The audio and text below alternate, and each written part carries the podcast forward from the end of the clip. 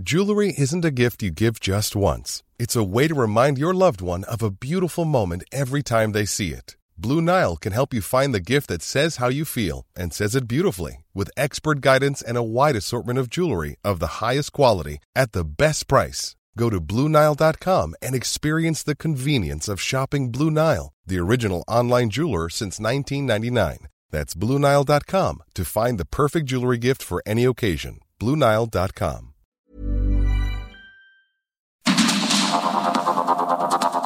Media Group presenta Sergio Sarmiento y Lupita Juárez.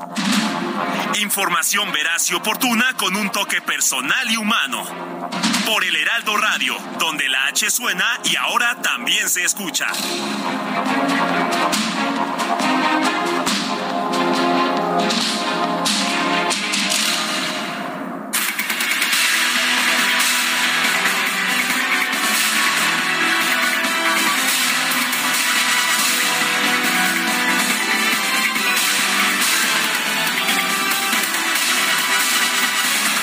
Son las 7 de la mañana en puntísimo. Guadalupe Juárez y Sergio Sarmiento estamos transmitiendo desde la ciudad de Monterrey, donde se lleva a cabo la Feria Internacional del Libro de Monterrey. Es nuestra primera vez aquí en esta Feria del Libro, Guadalupe.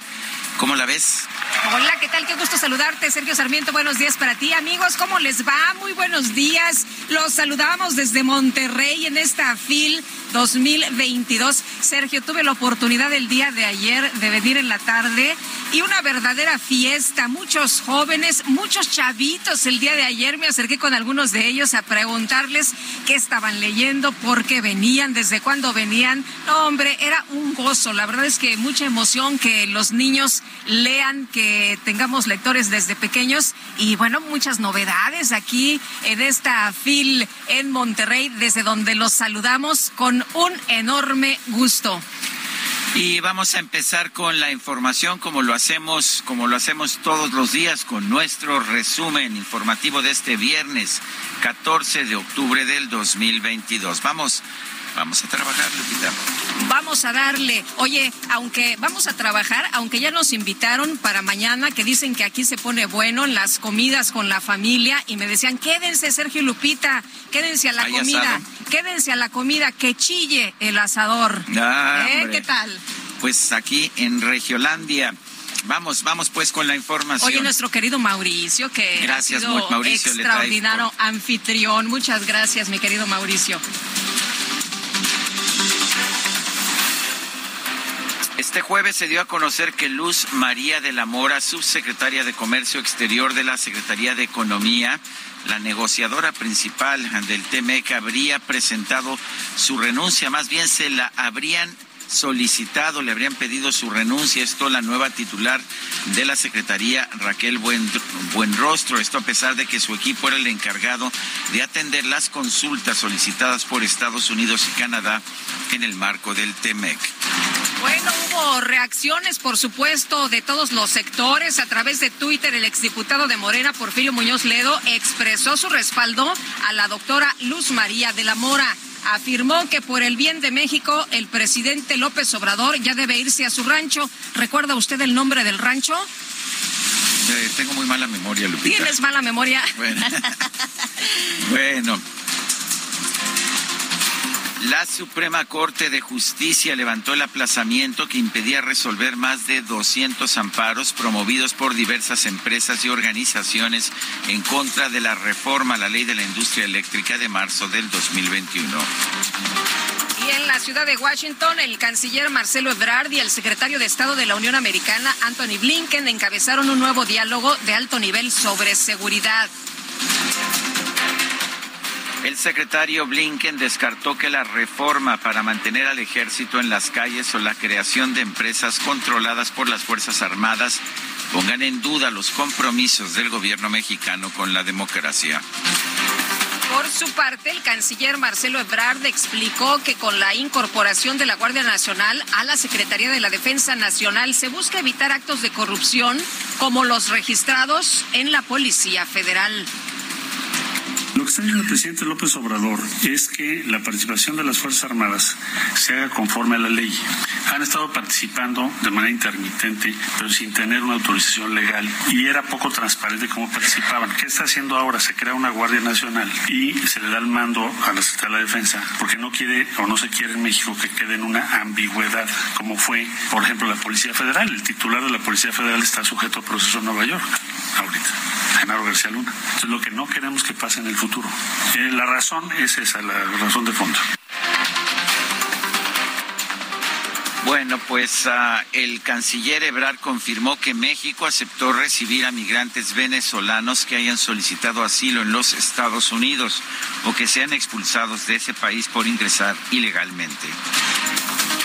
La juez novena de distrito en Guanajuato, Carla María Macías, concedió un amparo a Ángel Castro Gómez, miembro de la organización Uniendo Caminos México, para suspender temporalmente el decreto por el que se incorpora la Guardia Nacional a la Secretaría de la Defensa Nacional. Con 33 votos a favor y 5 en contra, el Congreso de Oaxaca avaló la reforma constitucional que amplía hasta 2028 la participación de las Fuerzas Armadas en tareas de seguridad pública. Es el primer estado que ratifica esta iniciativa. Cinco votos en contra, diputada presidenta. En consecuencia, se emitieron, se declara aprobado con 33 votos el decreto mencionado. Remítase al Congreso de la Unión para los efectos constitucionales y legales procedentes. Felicidades por su traición. El secretario de Gobernación, Adán Augusto López, anunció que va a visitar distintos congresos estatales para promover la ratificación de la reforma para mantener al ejército en las calles es un acuerdo político que nos va, que le va a permitir al gobierno del presidente López Obrador a transitar de otra manera y a consolidar la gobernabilidad que el país requiere, pero sobre todo que requiere el gobierno del presidente López Obrador en el último tramo de su sexenio. El dirigente nacional del PRI, Alejandro Moreno, rechazó que su partido esté preparando otra alianza legislativa con Morena para aprobar una reforma electoral. Miguel Riquelme, el gobernador de Coahuila, aseguró que la lista que presentó el presidente López Obrador con 42 posibles aspirantes a la pues de la oposición a la presidencia de la República representa una manzana envenenada. La escritora Beatriz Gutiérrez Müller, esposa del presidente López Obrador, descartó que en futuras elecciones vaya a buscar algún cargo político. Yo no sería senadora, ni diputada, ni presidente, ni diputada local, ni alcaldesa, nunca. Yo no me voy a postular nunca. A ningún cargo, no. No. Eso sí que bueno que lo dice porque no es lo mío. El Tribunal Electoral determinó que la jefa de gobierno de la Ciudad de México, Claudia Sheinbaum, vulneró los principios de imparcialidad y neutralidad en las pasadas elecciones por el gobierno de Tamaulipas al acudir a un mitin del abanderado de Morena Américo Villarreal. Pío López Obrador, hermano del presidente de la República, promovió un amparo para evitar que la Fiscalía General de la República dé a conocer las carpetas de investigación en su contra por presuntos delitos electorales. A través de Twitter, el presidente López Obrador informó que este jueves recibió las cartas credenciales del nuncio apostólico Joseph Spiteri, así como de los embajadores de Kuwait y de España Salah Sulaimán Al-Haddad y Juan Duarte Cuadrado. Al participar en esta Feria Internacional del Libro de Monterrey, donde Guadalupe Juárez y un servidor, Sergio Sarmiento, nos encontramos, la escritora Elena Poniatowska denunció que el presidente López Obrador no ha apoyado la cultura como se esperaba me da tristeza, me, me, me, duele esta especie de, pues yo soy, yo soy el que sabe. No, nadie sabe, sabemos todo, lo sabemos entre todos, todos nos amamos entre todos y todos nos equivocamos entre todos. Tiene que abrirse a la crítica, aceptar lo que otros le dicen, aceptar que él se puede equivocar. Gobernador de Tamaulipas, Américo Villarreal, anunció que va a comenzar un proceso legal para desaparecer la policía estatal a fin de reemplazarla por una nueva corporación que será denominada Guardia Estatal. Estamos ahorita trabajando en el jurídico. Este es, eh, según lo que hemos, eh, nos han comentado, es una atribución de mi persona como ejecutivo del Estado en relación a la creación de fuerzas de seguridad que impliquen y mejoren el orden y, y la seguridad de los tamaulipecos. Un tribunal de la Ciudad de México declaró culpable a Eric Francisco N por el feminicidio de Ingrid Escamilla ocurrido en febrero del 2020 en la alcaldía Gustavo Madero. La Secretaría de Protección Civil de Nuevo León confirmó el hallazgo de un cuerpo en el cañón del Tragadero mientras se realizaba la búsqueda de la senderista María del Rocío Aguilar, quien desapareció el pasado fin de semana. Las autoridades de los Estados Unidos informaron que este jueves se registró un tiroteo en Carolina del Norte con un saldo de por lo menos cinco personas muertas y cuatro heridas. El comité bipartidista que investiga el asalto al Capitolio del 6 de enero del 2021 aprobó citar al expresidente de la Unión Americana, Donald Trump. El secretario general de la OTAN, Jens Stoltenberg, prometió que la alianza va a apoyar a Ucrania todo el tiempo que sea necesario, incluso proporcionándole más sistemas de defensa aérea. Alexander Benediktov, subsecretario del Consejo de la Seguridad de Rusia, advirtió que el ingreso de Ucrania a la OTAN podría conducir al comienzo, escuche usted la advertencia, de una tercera guerra mundial. El ejército de Corea del Norte disparó un nuevo misil balístico de corto alcance y envió aviones de combate a la zona de la frontera con Corea del Sur.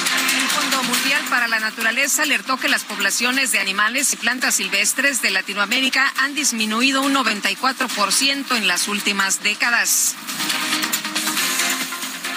Y en información deportiva, este jueves se jugó la ida de los cuartos de final de la Liga MX.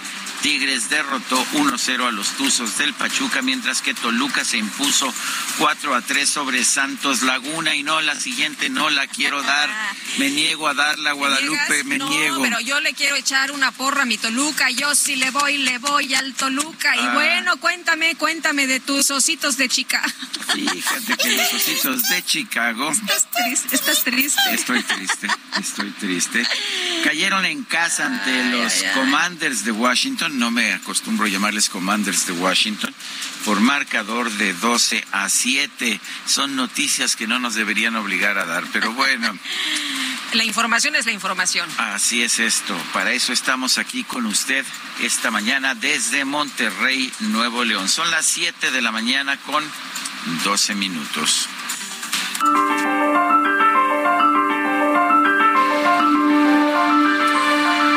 Vamos, vamos en primer lugar a la frase de este día. Es de Juvenal, este escritor latino. Muchos alabamos la honestidad, pero la dejamos morir de hambre.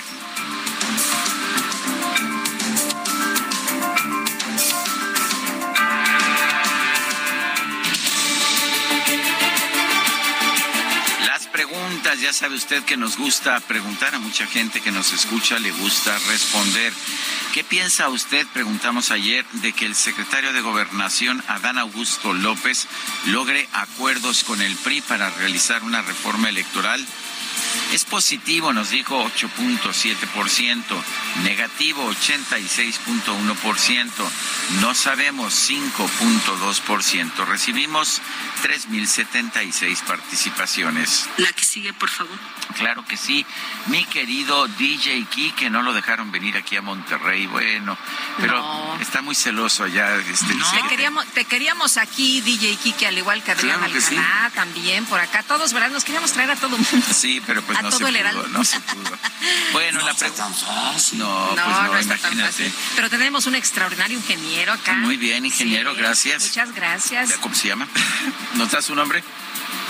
Luis. Luis, bueno, es nuestro ingeniero aquí que nos está apoyando en esta transmisión remota. La pregunta de esta mañana que ya coloqué en mi cuenta personal de Twitter, arroba Sergio Sarmiento, es la siguiente. ¿Es una buena decisión despedir en estos momentos a la subsecretaria de Comercio, Luz María de la Mora, negociadora del TEMEC? pésimo momento, nos están diciendo 86.2%, buena decisión 3.5%, no sabemos 10.1%. En 35 minutos hemos recibido 536 votos. Destacadas de El Heraldo de México. Nos vamos con las destacadas, con Itzel González, por supuesto, pero antes información de último momento para nuestros amigos que tenían programado viajar para Aeromar. Los 92 pilotos que conforman la planta de Aeromar tomaron junto con la Asamblea General la decisión de no estallar la huelga en la aerolínea. Me acaban de mandar este comunicado. Les agradezco mucho para nuestros amigos del auditorio. Itzel González, ¿cómo te va? Muy buenos días. Muy buenos días, Lupita, Sergio, queridos destacalovers. Viernes, quincena Híjole, y desde Monterrey, así que estamos muy contentos de finalizar esta semanita que estuvo cargada de información y cargada de información también las destacadas, así que comenzamos.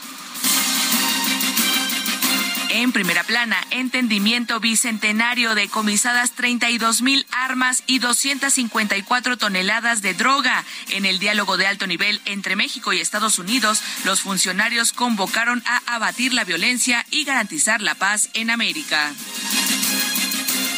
país. Compensación económica a familiares de marinos, 75 millones de pesos. Son para 14 elementos que fallecieron luego de capturar a Caro Quintero. Ciudad de México, seguridad a la baja, delitos de alto impacto. Claudia Sheinbaum destacó reducción de 60% en homicidio doloso y de 69.4 en robo a vehículo con violencia. Estados, alumnos intoxicados, padres suman 51 denuncias. Acusan que autoridades de Chiapas minimizan el daño físico a los estudiantes porque afirman que solo tienen secuelas psicológicas. Orbe, nuevo revés, Ucrania golpea a Rusia. España enviará aquí cuatro sistemas de defensa aérea, anunció la OTAN.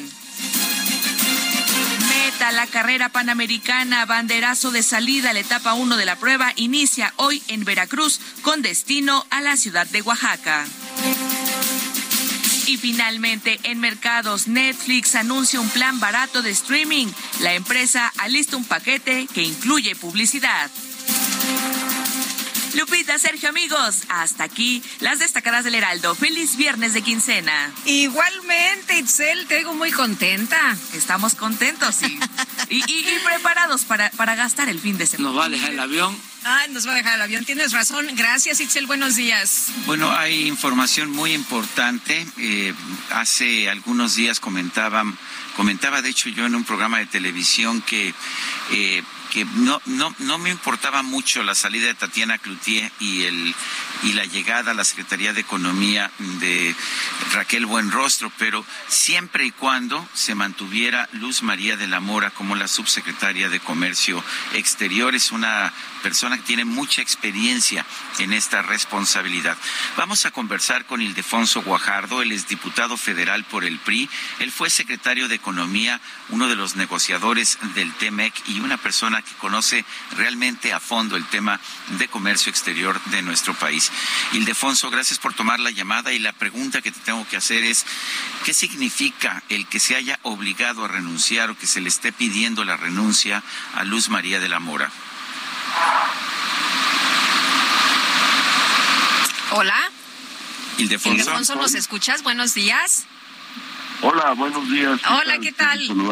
Igualmente. Aquí, aquí, andamos en tu tierra, Ildefonso. Estamos en la Feria del Libro de Monterrey. Pero adelante, cuéntanos cuál es tu, tu opinión acerca de que se le pida la renuncia a la subsecretaria Luz María de la Mora.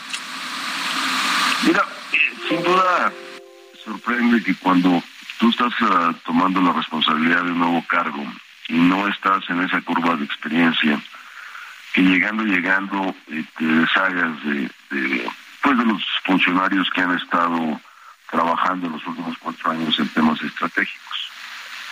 decía que cuando yo tomé la Secretaría de Economía el primero de, diciembre del 12, a pesar de que yo tengo una trayectoria en comercio internacional, eh, ratifiqué al subsecretario que venía de una administración anterior de un partido político distinto, porque es la cara que el resto del mundo conocía en las mesas de negociación comercial de México y cambiar de repente, al revés, uno se beneficia de los contactos que esa persona hizo en el tiempo que estuvo representando a México. Es como, es como una, una ayuda en la inducción a, un nuevo campo.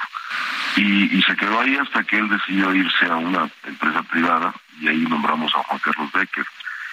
Claro, eh, un secretario tiene el derecho de, de, decidir y de hacer nominaciones como le parezca Ojalá esta nominación, nominación sea un reemplazado, o sea, o esta solicitud de retiro se reemplace con alguien con experiencia en el sector. Eso es, eso es lo más importante. Y que ojalá se mantenga el equipo de Luz María en esa subsecretaría, pues son los que traen la experiencia reciente en las consultas y una serie de temas que están pendientes en el área internacional. Hay quien dice que, eh, eh, o, le dan esta lectura que pues se va a endurecer la posición de México y que por eso ha llegado Raquel Buenrostro y que por eso también se han dado estos movimientos. ¿Tú lo lees así también? Mira, habiendo estado cerca de negociaciones importantes a nivel internacional, eh, la personalidad de un negociador sin duda tiene que combinar varios factores. La dureza, la mano izquierda, el conocimiento de lo que estás haciendo y la creatividad e imaginación de escenarios alternativos para poder resolver conflictos eh, que se presentan. No es cuestión de ser duro, o sea, tú puedes llegar a una mesa y en este caso recordemos que lo que está en juego no es para el caso de las consultas y de las denuncias de violación, lo que está en juego no es una, una negociación comercial, el tratado ya está negociado. Lo que está en juego es demostrar, de acuerdo a la responsabilidad que tiene el gobierno de México, pues que no violó el tratado con sus cambios en materia de energía. Y, va a ser una tarea muy fácil demostrar eso.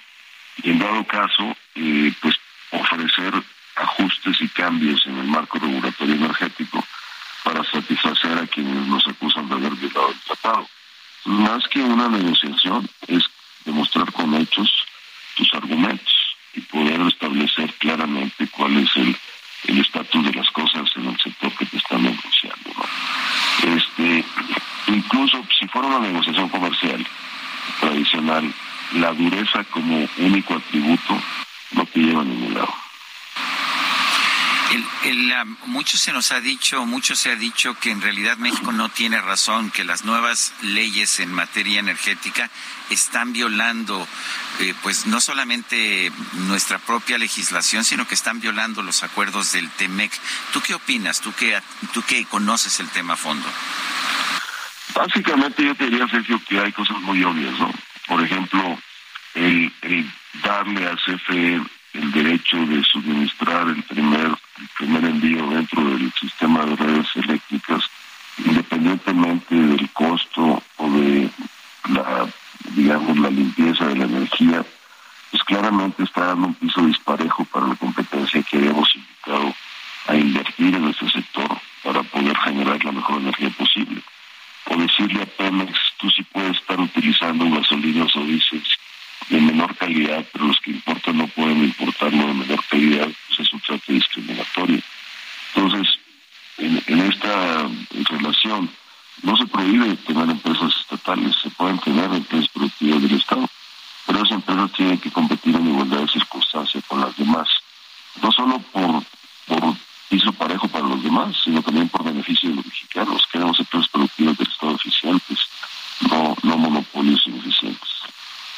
Ildefonso, esto significa que como en todo tratado y en todo acuerdo, si violamos los acuerdos, hay sanciones, ¿no? O sea, no, no, o sea, no, no vamos a ir a descubrir el hilo negro ni, ni nos van a ir a, sorprender. Bueno, como tú sabes, hay un capítulo específico para poder conducirnos dentro de las controversias. Ya se acabó el, el periodo formal de consultas Estados Unidos está en su derecho de solicitar el panel cuando ellos quieran, puede ser la próxima semana o puede ser dentro de un año. Ellos manejan los tiempos. Desafortunadamente hay tantos puntos complejos en la agenda bilateral que no me extrañaría que la administración Biden juegue con los tiempos de este panel para poder negociar otras cosas que le están afectando rumbo a su propia elección en el 24, como el tema migratorio, como el tema del tráfico de fentanilo, como otras cosas están puestas en la agenda política electoral norteamericana por los republicanos, presionando muy fuerte al gobierno demócrata. Entonces, para mal de la eficiencia del sector, eh, tuviéramos un escenario de los norteamericanos juega por los tiempos para poner en la mesa de negociación otras cosas.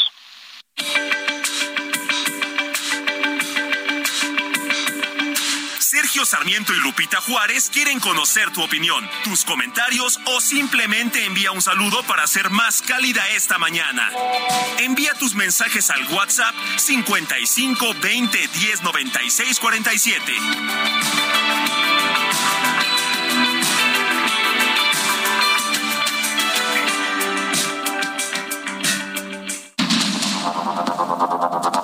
Continuamos con Sergio Sarmiento y Lupita Juárez por el Heraldo Radio.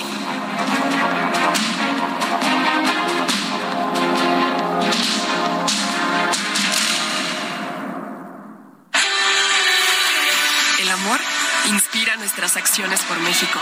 Reforestando la tierra, reciclando, cuidando el agua, impulsando a las mujeres y generando bienestar en las comunidades. Juntos somos Coca-Cola y contigo el amor multiplica.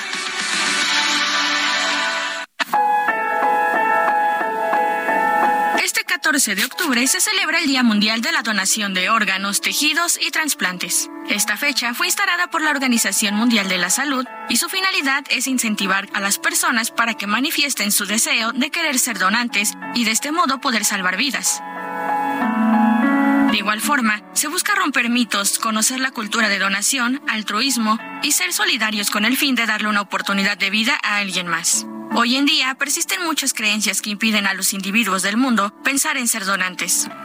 En realidad, ser donante de órganos no es correr un riesgo, sino más bien convertirse en una salvación para otros. En nuestro país y en el mundo, el trasplante de órganos, tejidos y células posibilita que miles de personas que no tienen otra alternativa de tratamiento puedan mejorar su vida y en muchos casos sobrevivir. A diferencia de otras prácticas, este procedimiento necesita de la participación de la comunidad para llevarse a cabo y es por lo tanto una problemática mediática y social que requiere de nuestro compromiso con el acto de donar.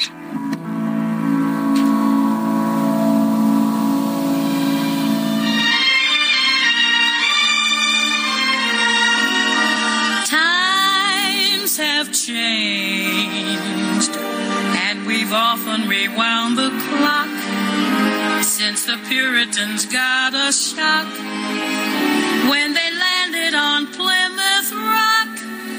If today any shock they should try to stem, instead of landing on Plymouth Rock, Plymouth Rock would land on them. In olden days, a glimpse of stockings was looked on as something shocking.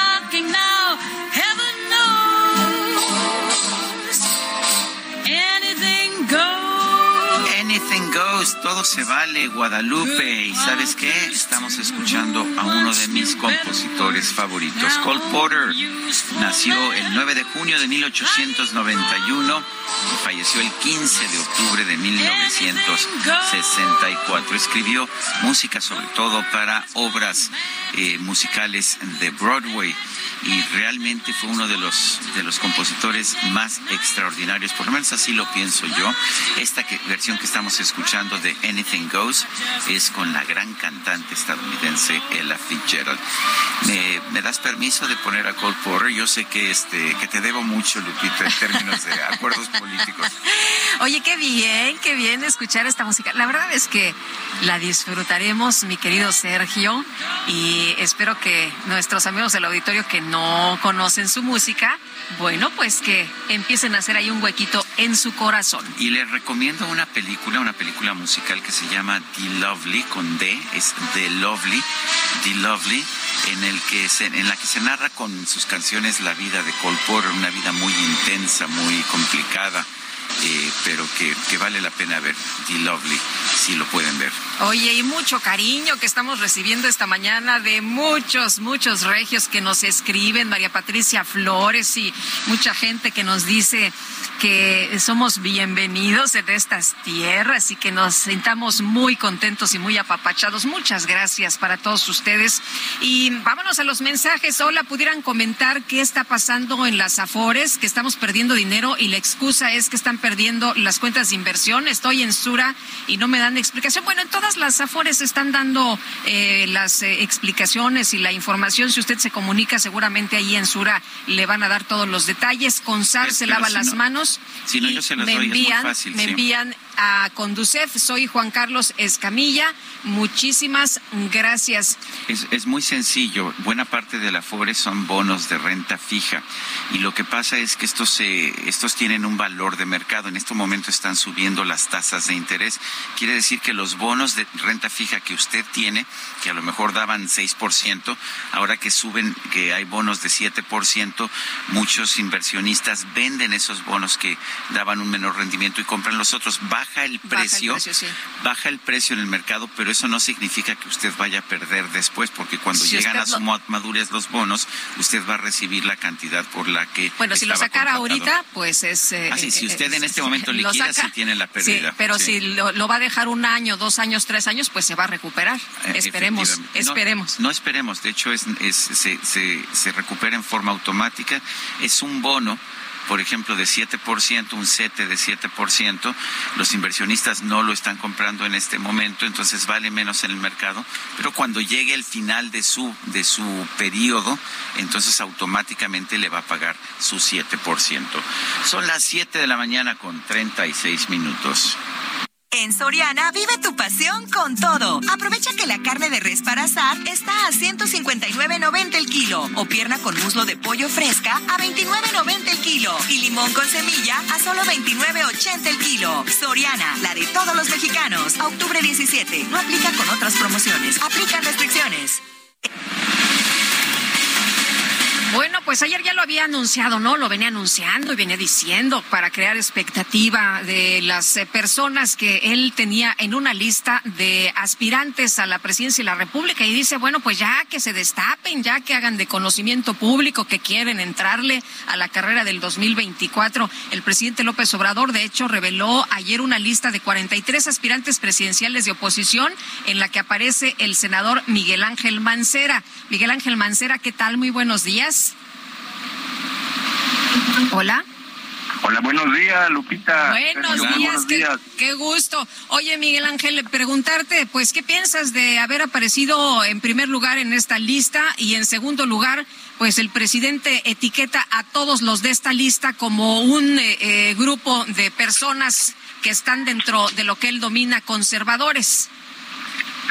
Bueno, eh, mira, la verdad es que me parece que el día de ayer él estaba de buen humor y estaba queriendo hacer esto que fue pues, parte del anecdotario político. Yo se lo tomo nada más como eso, como un eh, una, una broma, ¿no? Porque hacer una lista de ese tamaño, este, pues es eso, es, es una una muestra de que estaba de buen humor y de repente empezó a hacer una suma de nombres, pero no es eh, que sea una una toma política de decisión de nadie ni que alguien forme parte de un bloque mucho menos de una línea como lo marca ahí de un bloque conservador simplemente estaba de buen humor el ejecutivo y ahí queda para el anecdotario Bueno, pero sí hay claramente una intención de señalar a quien no esté de acuerdo con sus posiciones eh, como conservador, ¿no? Eh, ¿Te consideras un conservador, Miguel Ángel? Nunca he tenido yo esa impresión. No, no, Sergio, definitivamente. Mira, hemos presentado las iniciativas, me parece que algunas eh, incluso que que eh, hoy hoy se dice que la constitución de la Ciudad de México, que esa es la muestra de nuestra tarea política, esa es la muestra de nuestra línea política, es una de las más avanzadas de América Latina y ahí está, ahí sí está el pensamiento de todo lo que planteamos, ahí están todos los eh, pues los puntos de avanzada que incluso hoy rebasan por mucho a la Constitución Federal que no se ha podido empatar con con todos los planteamientos que se tienen ahí sobre cambio climático, lo que se tiene ahí sobre derechos eh, de las personas, derechos de comunidades, derechos de pueblos indígenas, derechos obviamente de personas en condición de vulnerabilidad. Es decir, toda esa línea de avanzada, toda esa línea, pues de ninguna manera podría ser tachada así pero por lo que te digo es que estaba de, buen humor y de repente pues entramos todos en una lista y que y, no hubo más tiempo, si no se hubieran sumado más, yo creo que había una lista mucho más larga. Eh, Miguel Ángel, eh, ¿tienes aspiraciones para ser eh, candidato, para buscar la candidatura a la presidencia de, de, por algún partido político independiente? ¿Cómo ves el, el futuro? Mira, Lupita, yo veo el, futuro ahora para poder construir, pues sí la, la necesaria idea de que tiene que haber eh, bloques de competencia, porque ni siquiera en, el, en, eh, en la fuerza política que hoy tiene eh, el gobierno, es decir, que hoy está en el poder, va a poder, va, va a estar solo. Yo estoy convencido que van a ir en bloque de nueva cuenta y entre más se sumen como en la ocasión anterior, así lo van a manejar. O sea, de ninguna manera irían solos. Por el otro lado, tiene que haber una competencia igual, porque si cada quien se va por su lado, si cada quien se va en su en su carril, no veo cómo se pudiera establecer una competencia que diera eh, eso, que diera posibilidad de competir. Eh, así que sí hay interés de poder construir eh, algo, hasta ahora lo veo todavía con signos de desarticulación, eh, pero ninguna de las eh, contiendas políticas son, son iguales. me parece que las contiendas son únicas, son irrepetibles y cada vez vemos surgir nuevas formas de atracción hacia las personas y si surge esa manera de atraer y si verdaderamente hay un gran acuerdo político y pues yo creo que se puede hacer. Por mi parte yo estoy ahora hablando de lo que significa el gobierno de coalición porque nos lo preguntan mucho. Entonces estamos, estamos yendo a diferentes estados a platicar de esto, a ir a las universidades, a hablar con la gente y a explicarle cuál es el alcance que se tiene, eh, como ahora ha sucedido en el caso de Durango, como ha sucedido en el caso de Aguascalientes, cuando el compromiso es gobierno de coalición y no solamente coalición política. Muy bien, pues Miguel Ángel Mancera, muchas gracias, senador, por platicar con nosotros esta mañana. Muy buenos días. Gracias a ustedes, les mando un abrazo como siempre. Estén muy bien. Hasta luego. Gracias, hasta luego. Son las siete con dos del 20 de octubre al 6 de noviembre se va a realizar el Festival Internacional de Santa Lucía.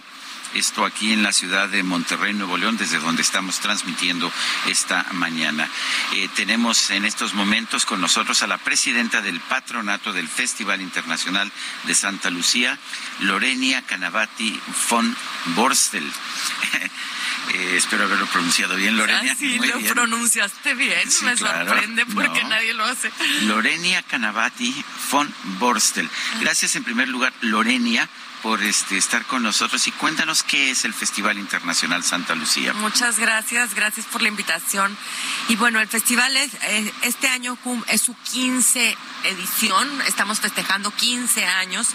¿Y qué es el festival? Bueno, es un festival que tiene todas las disciplinas y géneros prácticamente. Tenemos exposiciones, tenemos ciclo de cine, diálogos, eh, espectáculos. Eh, y dura 50 días. Es un festival que nace en el día de la fundación de Monterrey. Eh, y por eso se llama Santa Lucía, porque se funda la ciudad de Monterrey en los ojos de agua de Santa Lucía. Y pues lleva expresiones artísticas y culturales para llevar las artes a la calle. En su mayoría es eh, gratuito y lo que busca es transformar la sociedad. Y es un esfuerzo que hacemos entre sociedad civil y gobierno, y lo pueden ver aquí en esta agenda que, que les traje. 176 instituciones participan en esta edición y 67 patrocinadores bueno, aquí dice más de 65, pero son, son 67, hacen posible este o sea que gran todo festival. mundo se involucra.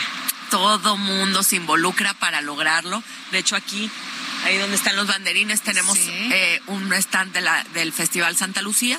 Hacemos sinergia. A- a- a- no, ahorita yo creo que no lo van a ver, ahora al rato lo ven. Muy, muy altos. Y tenemos esta sinergia con todas estas instituciones porque pues las sinergias nos hacen crecer, nos hacen más fuertes a todos. Dicen que unidos se puede más, ¿no? Ah, unidos se puede más. totalmente y, y creo que, que esa es una eh, manera de, de impulsar la cultura eh, completamente por parte de todos los que Oye, pero hay participan en ella. música, cine, Así teatro, es. danza, libros, cuéntanos. Ahorita tenemos más de 82 exposiciones, son, eh, como les dije, 50 días. 1.400 empezaron, ¿verdad? Desde artistas. septiembre ya empezamos desde el 18 de septiembre. Ahorita tenemos varias exposiciones, tenemos, eh, como les digo, diálogos. Por ejemplo, ayer tuvimos el diálogo del tributo a eh, Elena Poniatowska con Denise Dresser.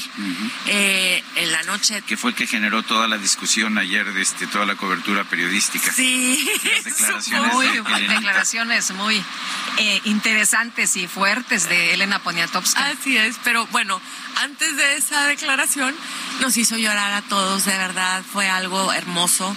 Entonces, todas estas conferencias y diálogos estamos transmitiéndolos online o invitando presencialmente, como la de ayer que se super llenó.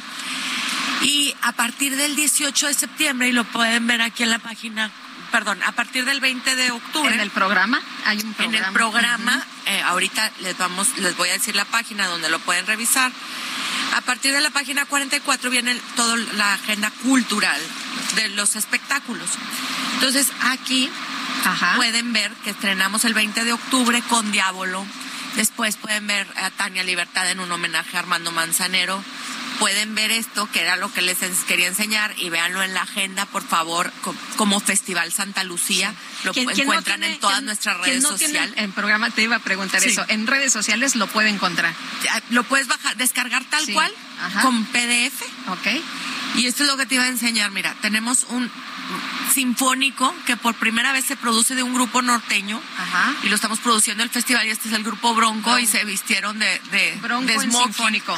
Ah, muy bien. para, para el festival. Y el bueno, miércoles 2 de noviembre. Ese es el 2 de los noviembre. Y Así la es. entrada es libre. Así es. Son 18 días de espectáculos, pero no solo en la explanada de los héroes tenemos los 18 días, sino que vamos a 40 municipios al mismo tiempo. Tenemos más de 60 locaciones y todos los principales los estaremos también transmitiendo online para que eh, los que no nos puedan visitar lo puedan eh, ver también en, esta transmisión en nuestras redes del Festival O sea Santa que la cultura es para todos. Así es, es para todos, pero bueno, los que nos están oyendo que no sean de Monterrey, vengan a visitarnos, échense una carne asada, una cerveza, vengan a ver la exposición del Museo del Prado que tenemos aquí en Fundidora al aire libre. Vengan a ver, eh, bueno, tantas cosas hermosas, las montañas, este- el Cerro de la Silla, y vengan a ver un espectáculo del ¿Qué hay en festival. esta exposición del Museo del Prado? Trajeron obras del Museo del Prado. Así es, eh, son 56 réplicas de eh, distintas épocas, pero es de la colección como permanente del Museo del Prado. Y son estas estructuras de un metro y medio que están todo alrededor de, de un espacio en fundidora para que veas eh, pues todas O sea, si no tengo tiempo de ir a Madrid a- a- al Museo del Prado, me puedo echar una vuelta por aquí. Así es, de hecho estuvieron aquí con nosotros el Museo del Prado para, para inaugurar, pero además te voy a decir un dato bien interesante y que me dijeron ellos. El tercer país que más visita el Museo del Prado en el mundo es México. El primero es España, por obvias razones. Sí. El segundo es Francia, también por obvias razones. Vecinos. Y el tercero somos nosotros. Somos un país cultural que nos interesa mucho el tema y a veces como que no nos vemos así, ¿no? pero imagínate que a nivel mundial somos los que más visitamos ese museo. Entonces lo trajimos aquí y es una exposición bellísima. Si pueden, antes de que se nos vayan, vayan a, visitarla. Y bueno, a ver todas las maravillas que tenemos del festival, realmente eh, los invitamos. Tenemos todavía muchos días hasta el 6 de noviembre, revisen la agenda porque es una gran celebración de 15 aniversario, no solo de los neoloneses, sino de todo el país. Pues Lorenia Canavati von Borstel, presidenta del patronato del Festival Internacional de Santa Lucía, gracias por esta conversación. Muchas gracias a ustedes y pues nos vemos pronto. Muchas gracias, buenos días. La escritora Elena Poniatowska, hablando de, hablando de ella, se sumó a la lista de personajes que ha cuestionado la incorporación de la Guardia Nacional a la Sedena y argumentó que se considera un logro que el ejército no participara en la vida política del país. Ella tiene un libro muy importante, mi querido Sergio, La Noche de, Tlatelolco. sobre justamente la actuación de los militares y estas historias de los estudiantes en el 68. Es una sorpresa porque no había existido esta militarización, esto lo dijo la escritora de 90 años en conferencia con, pues, eh, en, en esta Feria Internacional del Libro de Monterrey no entiendo qué está haciendo tanto el ejército si lo que se consideraba un logro, pues era que no participara en la vida política del país. Fíjate que también habló de la cultura. No es la primera persona que escuchamos, Sergio. Nosotros hablamos con escritores, con eh, personas que se dedican a la música, a la danza y eh, a la pintura, en fin, a diferentes artes y nos han dicho que pues están prácticamente abandonados y la periodista calificó como un error y una pérdida la falta de apoyo a la cultura durante los tres años de mandato del presidente Andrés Manuel López Obrador. Creo que no ha hecho nada de lo que estábamos o de lo que esperábamos. No se ha visto un empujón, un interés hacia la cultura. Vamos a ver qué dice hoy el presidente sobre estas declaraciones. Dijo que pues cree que los escritores deberían ser invitados a las escuelas con los estudiantes a leerles textos. Eso no se ha dado. Y Poniatowska indicó que pues eh, ya no ha tenido ningún tipo de acercamiento con el presidente Andrés Manuel López Obrador, que siempre presumía su cercanía con, con eh, Elenita, ¿no? Que siempre pues hablaba del apoyo de, de Elena eh, Poniatowska, esta gran escritora mexicana. Eh, y bueno, pues ella dice, ya no he tenido, ya no he tenido la oportunidad de, reunirme con el presidente. Y también habló de, de la crítica, dijo que el presidente debería estar abierto a la crítica. Son las siete con uno. Vamos a las calles de la Ciudad de México. Gerardo Galicia está en el oriente de la capital. Adelante, Gerardo.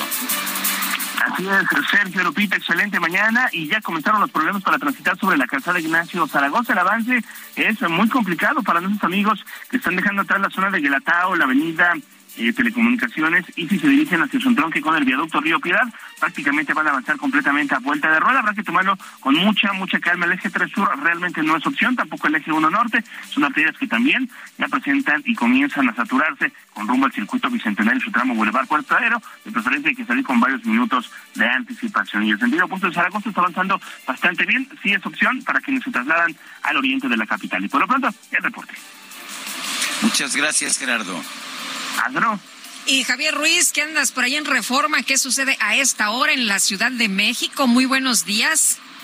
Hola Lupita, Sergio, ¿qué tal? Excelente mañana. Pues ya bastantes eh, problemas, al menos para quien transita ahí en el paseo de la Reforma, dejando atrás la calzada de los misterios. Y justamente en esta intercepción del eje 2 norte, pues el avance ya es complicado para quien desea llegar hacia la avenida Juárez, hacia la avenida Hidalgo, así que hay que salir con anticipación.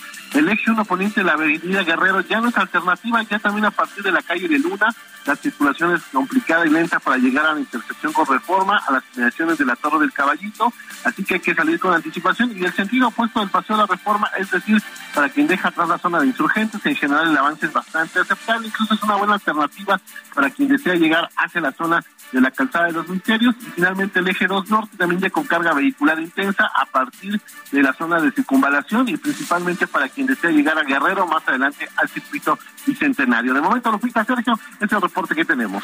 Gracias, Javier. Estamos atentos, buenos días. Y vamos con Israel Lorenzana. Adelante, Israel. Sergio Lupita, muchísimas gracias. Un gusto saludarles esta mañana.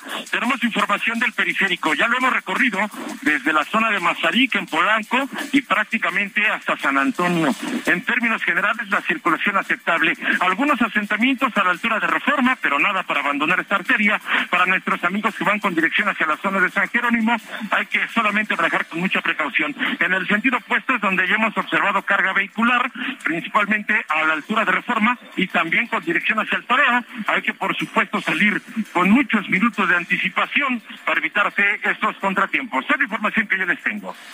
Muy bien, gracias Israel. Hasta luego. Hasta luego. Y nos dice una persona del auditorio, Eduardo Góngora, ex policía, día triste, se van con el retiro voluntario, entre comillas, 4.100 ex policías federales de la Guardia Nacional. Me atrevo a mencionar que la gran mayoría con un excelente perfil, investigadores con cursos en varios países. Qué coraje, qué desperdicio de capital humano, como si este país no los necesitara. Son las 7.54. Nuestro, nuestro número para que nos mande mensajes por WhatsApp es el 50 cinco 2010 96 47. Regresamos en un momento más.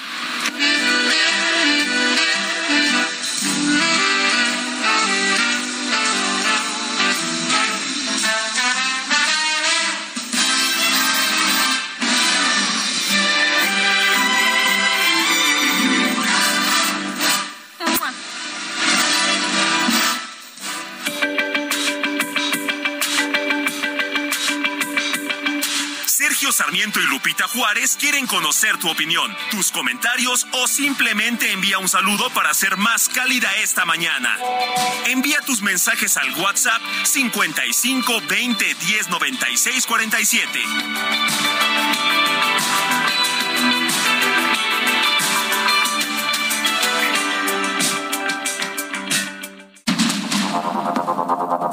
Continuamos con Sergio Sarmiento y Lupita Juárez por el Heraldo Radio.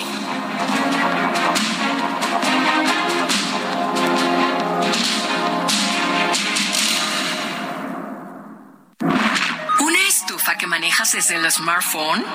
Nuevas estufas LG InstaView, ahora con inteligencia artificial LG ThinQ. Toca dos veces y descubre la magia del interior sin abrir la puerta. Las únicas con horno de convección, air fryer, grill y triple flama. Descubre la inteligencia de la cocina con LG. Destino Qatar en el Heraldo Radio. Una presentación de LG. Qatar no es precisamente un punto de referencia cuando se habla de fútbol, por más que en los últimos años haya evolucionado a pasos agigantados. La historia del balompié de esta nación inició en 1960 cuando se formó la Asociación Qatarí y tres años más tarde ya era miembro oficial de la FIFA. No sería hasta 1970 cuando su selección jugó su primer partido oficial y pasarían 27 años más para que llegara a la ronda final de clasificación para el Mundial de Francia 98. Fue justo en esos días cuando el corrupto expresidente de la FIFA, Joseph Blatter, negoció con la familia real la posibilidad de que Qatar organizara algún día un mundial, deuda que se está pagando 25 años después. En 2019, contra todos los pronósticos, ganó la Copa Asiática venciendo en la final a Japón, tetracampeón del evento y aceptando un solo gol en el torneo. No olvidar que llegó a las semifinales de la Copa Oro, donde perdió apenas 1 a 0 ante Estados Unidos, que terminaría siendo el campeón del evento. Hasta la próxima, lo saluda Edgar Valer.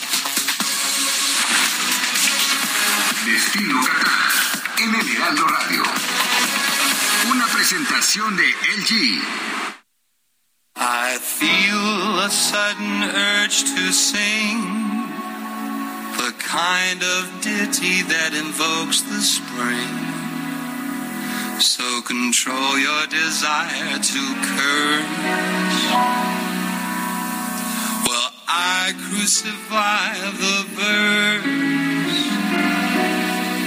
This verse you've started seems to me the temp antithesis of melody. So to spare you all the pain, I'll skip the daunting and sing the refrain.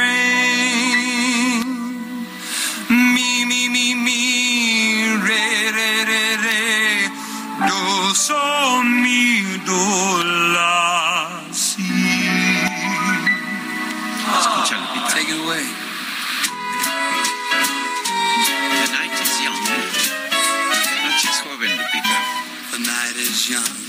the skies are clear. So if you wanna go walking, dearest, it's delightful, it's delicious, it's lovely. The lovely. Es encantador, es delicioso, es delightful, es maravilloso. Así es la vida, Lupita.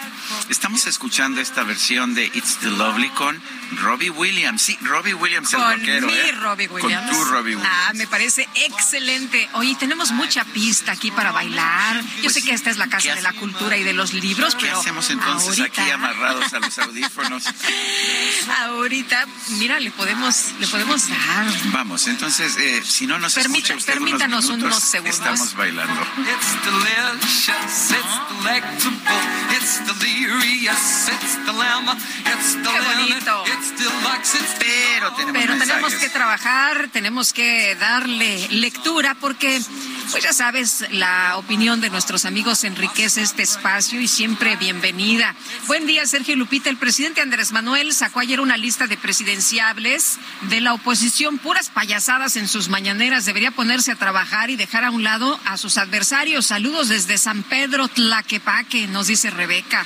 Nos dice otra persona, buenos días, soy trabajador del metro de mantenimiento en Pino Suárez y prácticamente hace un mes no nos surten agua de garrafón. Si nos pueden ayudar haciendo del conocimiento del público y de las autoridades para que tomen cartas en el asunto, eh, gracias y por obvias razones tengo que omitir mi nombre. Ay, no sean así. Denle su agüita, pues Denles trabajan agua. duro allá en mantenimiento del Yo sé que hay austeridad, pero. Oye, dice: Hola Sergio Lupita. Creo que el señor Miguel Ángel Mancera hace bien en no seguirle el juego de las preguntas tendenciosas. Lo que hizo AMLO es su derecho de libre expresión. Saludos. Mi nombre es Israel Olvera desde Tuxtla Gutiérrez, Chiapas. Dice otra persona, admirado Sergio Lupita, el presidente López ante su corrupción e ineptitud prefiere perder el tiempo con listas de supuestos precandidatos para distraer a sus seguidores de la crisis de violencia, educación, economía y salud. Es Abraham Álvarez de Santa Rosa en Gustavo Amadero, Ciudad de México. Son las 8 de la mañana con 5 minutos.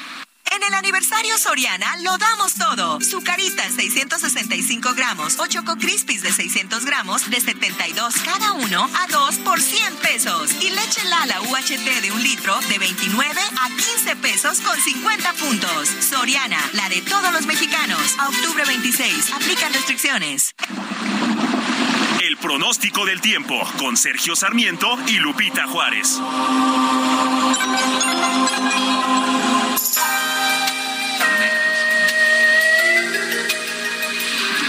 Ana Moguel, meteoróloga del Servicio Meteorológico Nacional de Conagua. Adelante, ¿qué nos tienes esta mañana? Buenos días, Sergio Lupita. Los saludo con gusto a ustedes y a su amable auditorio.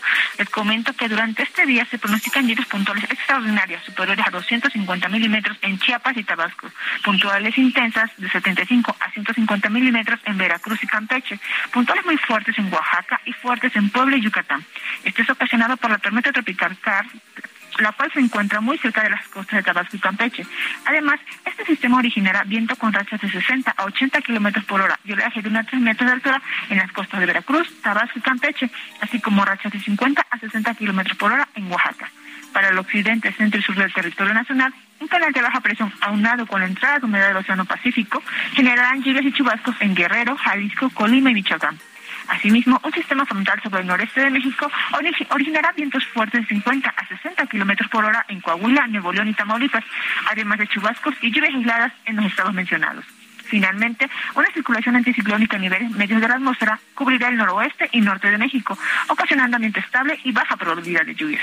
Y bueno, Sergio Lupita, finalmente les comento que para la Ciudad de México se pronostica cielo medio nublado sin lluvias, con una temperatura máxima de 24 a 26 grados Celsius y una mínima para mañana de 10 a 12 grados Celsius. Sergio Lupita, esta es la información desde el Servicio Meteorológico Nacional. Regreso con ustedes. Muchas gracias, Ana. Ana Moguel. Gracias. Bueno, y al presentar los resultados del diálogo de alto nivel en seguridad con Estados Unidos, Marcelo Ebrard, secretario de Relaciones Exteriores, destacó que México va por más seguridad. Ante el presidente Andrés Manuel López Obrador, dijo que se intensificará el combate al tráfico de armas con 20 medidas y la conformación de equipo especial y de drogas como el fentanilo. En la conferencia de prensa refirió que ayer se llevó a cabo en Washington la reunión anual del entendimiento bicentenario. Nunca había habido un plan así entre México y Estados Unidos porque se tiene un plan común en donde hay corresponsabilidades de los dos. Recalcó el canciller que en síntesis el resultado en este año ha sido que México va hacia una seguridad mayor. México es más seguro eh, o un México más seguro. Manifestó que el entendimiento bicentenario está funcionando y nos está ayudando para reducir la violencia en México en los delitos más graves. Segundo, tenemos un plan común para 2022-2023 que reducir drásticamente el tráfico de armas hacia México y nosotros aumentar el control sobre precursores químicos y paso de fentanilo. No queremos fentanilo en México. Esas dos cosas están fijadas ahí. Bueno, y por otra parte, una juez federal suspendió de manera temporal el decreto que ordena transferir la Guardia Nacional a la Secretaría de la Defensa Nacional. Carla María Macías Lovera, juez noveno de Distrito de Guanajuato, concedió a Ángel Castro Gómez, miembro del organismo Uniendo Caminos México, una suspensión provisional que impide por ahora transferir al ejército el control operativo y el presupuesto de la corporación. La juez estableció que en caso de que haya iniciado esa transferencia, la Secretaría de la Defensa deberá restituir el control del dinero y de la operación de la Guardia a la Secretaría de Seguridad y Protección Ciudadana. Son las ocho de la mañana con nueve minutos. Oye, tenemos aquí un libro de Alberto Villarreal que se llama Aquí no hay sed. Y este joven empezó a los 18 años su camino como booktuber y promotor de la lectura. Hoy en día sus libros se han publicado en varios países. Tiene un canal de YouTube. Ahorita nos va a dar todos los detalles. Yo pensé que seguía chiquitito de 18 años. Está muy jovencito. Alberto, ¿cómo te va? Qué gusto tenerte aquí. Muy bien, muchas gracias por tenerme. Yo feliz de estar acá en la FIL Monterrey, que ya extrañaba tanto estar en casa. Además eres regio, ¿verdad? No, hombre. Qué bien, nos da gusto. Cuéntanos, cuéntanos cómo nace este camino de Booktuber y cómo nace el canal y, y de lo que has logrado, publicación en 16 países. Sí, bueno, empecé hace 10 años, ya hace ratito, hablando de libros en Internet. No había personas a mi alrededor que leyeran y quería formar una comunidad de lectores, personas que me pudieran recomendar libros, porque cuando iba a las librerías me sentía perdido, no sabía qué leer. Entonces decidí crear ese canal hace 10 años. Afortunadamente creció, sí se formó esa comunidad de lectores y con el tiempo creo que era natural el aventarme con mi propia historia. Empecé con una novela romántica que se llama Ocho lugares que me recuerdan a ti, se publicó hace seis años y bueno, ahora estamos con el lanzamiento que se llama Aquí no hay set, que es un poemario. Uno tiene la impresión, yo tengo la impresión de que la gente ya no lee poesía y sin embargo me parece que en YouTube y en TikTok y en otros medios se está, se está alcanzando un renacimiento de la poesía. ¿Qué opinas? Sí, yo también lo, bueno, también creo que la poesía es lo que menos se lee. Eh, también creo que a veces queremos leer la poesía como si fuera novela, ¿no? Vamos ahí en el ritmo de la novela sin hacer las pausas, sin leer entre líneas. Creo que es un problema a veces cuando se lee la poesía. Eh, pero sí creo que hay un espacio, hay, hay muchos jóvenes abiertos a a mí me gusta escribir cosas muy cercanas, no, no quiero que la poesía se vuelva esto inalcanzable, que nadie va a entender, sino sí usar lenguaje que todo el mundo va a comprender, que todo el mundo va a entender el poema para que le dejen de tener miedo, porque sí creo que se le, se le tiene miedo a, la poesía, sobre todo entre los jóvenes. Entonces... Oye, pero la gente sí lee, la gente sí se acerca a la poesía. ¿Qué, qué es lo que te dicen? Tienes 243 mil seguidores. Uno pensaría que los chavos ya solo se dedican a las redes. Sí, bueno, no sé si sea también como esta generación TikTok que todo quieren breve, ¿no? Y los poemas pues suelen ser breves. Afortunadamente. Por eso, por eso, gusta a lo mejor la poesía, pero yo sí, yo, yo sí creo que se está leyendo mucho. No, no se escribe tampoco, no hay mucha publicación de poesía, sobre todo en lo juvenil, ¿no? No es un, género al que se le, se le presta atención, pero creo que cada vez eh, más personas se animan a, leerla y a dejar de temerle. Te voy a pedir un reto. Nos escoges un poema y nos lo lees al aire. Aquí. ¿Me lo prestas? Claro que sí. el, libro se llama Aquí no hay set y hay un, poema, hay un poema que se llama Aquí no hay set. Mira. Ah, yo ya lo tenía listo. sí, ya lo tenía yo muy preparado. Em, se llama Aquí no hay set y dice, en este departamento de soltero que me es ajeno, no existen vasos de vidrio, solo los hay de acero. El metal me recuerda a mi hogar. Hay un par de tenedores, un cuchillo, no hay cucharas. Se hacen cuencos con las manos y se bebe. Aquí no hay sed. Hay un hombre que no soy yo. Me mira, sonríe, abraza, canta, duerme con el cuerpo caliente. Me recuerda a mi hogar. En este sitio la temperatura no se controla, así que duermo desnudo y cobijado, vestido y cobijado, siempre cobijado. Ahí está aquí Qué bonito. Qué bonito. regreso libro. Muchas gracias. Qué privilegio, Alberto. Oye, y, cuéntanos, ¿qué significa para ti que tus libros estén publicados en 16 países? Pero antes déjame decirte, ayer estuve en la tarde, eh, hay libros tuyos aquí, por supuesto, y había chavos eh, que se acercaban y comentaban y agarraban eh, los, los ejemplares. Qué, qué, emoción. Y yo decía, ojalá que, que, que pudieran ver los escritores la emoción de alguien que, que admiran y, cuando se acercan a los libros, ¿no? Sí, la verdad yo soy ese espía que siempre está en el stand de Planeta viendo que están leyendo los demás, a ver si agarran mis libros, a ver qué más agarran para, para descubrir nuevas lecturas. Y la verdad es que me siento muy satisfecho porque mi propósito desde que inicié el canal de BookTube es acercar a las personas a los libros. Y ahora como escritor sigue siendo, sigue siendo el mismo objetivo, ¿no? Acercar a las personas a los libros, a la poesía, mostrarles que existe este tipo de poesía a la cual no le deben de tener miedo y que pueden descubrir otros libros, siempre ser el puente entre las personas y, otras literaturas. Entonces, eh, el saber que se logra de alguna manera me da mucha satisfacción. Sé, Alberto, que no eres Enrique Peña Nieto, pero si te pregunto qué libro te transformó, qué libro te, te hizo convertirte en lo que hoy eres, en lector y escritor. Creo que hay varios libros como que van marcando el camino. El primero que leí fue La cerillera eh, de Andersen. Es un cuento súper triste y con él descubrí que leer puede hacerte sentir mil cosas, ¿no? Yo cuando estaba pequeño lo veía como algo aburrido, pero ese libro me destrozó, estaba muy triste y también descubrí que podía estar triste, podía estar feliz, podía reflexionar, podía como pasar por esta otra gama de emociones. Entonces creo que ese fue el primer libro que, que me aventuró a, la lectura. Creo que otro que, bueno, es muy juvenil, Harry Potter también fue un libro que formó a muchísimos lectores en su momento, fue de los primeros libros que yo compré con mi dinero. Eh, y bueno, ahorita mismo, eh, sobre todo en este poemario, creo que la poesía me, ¿Algún poeta en particular que te haya influido?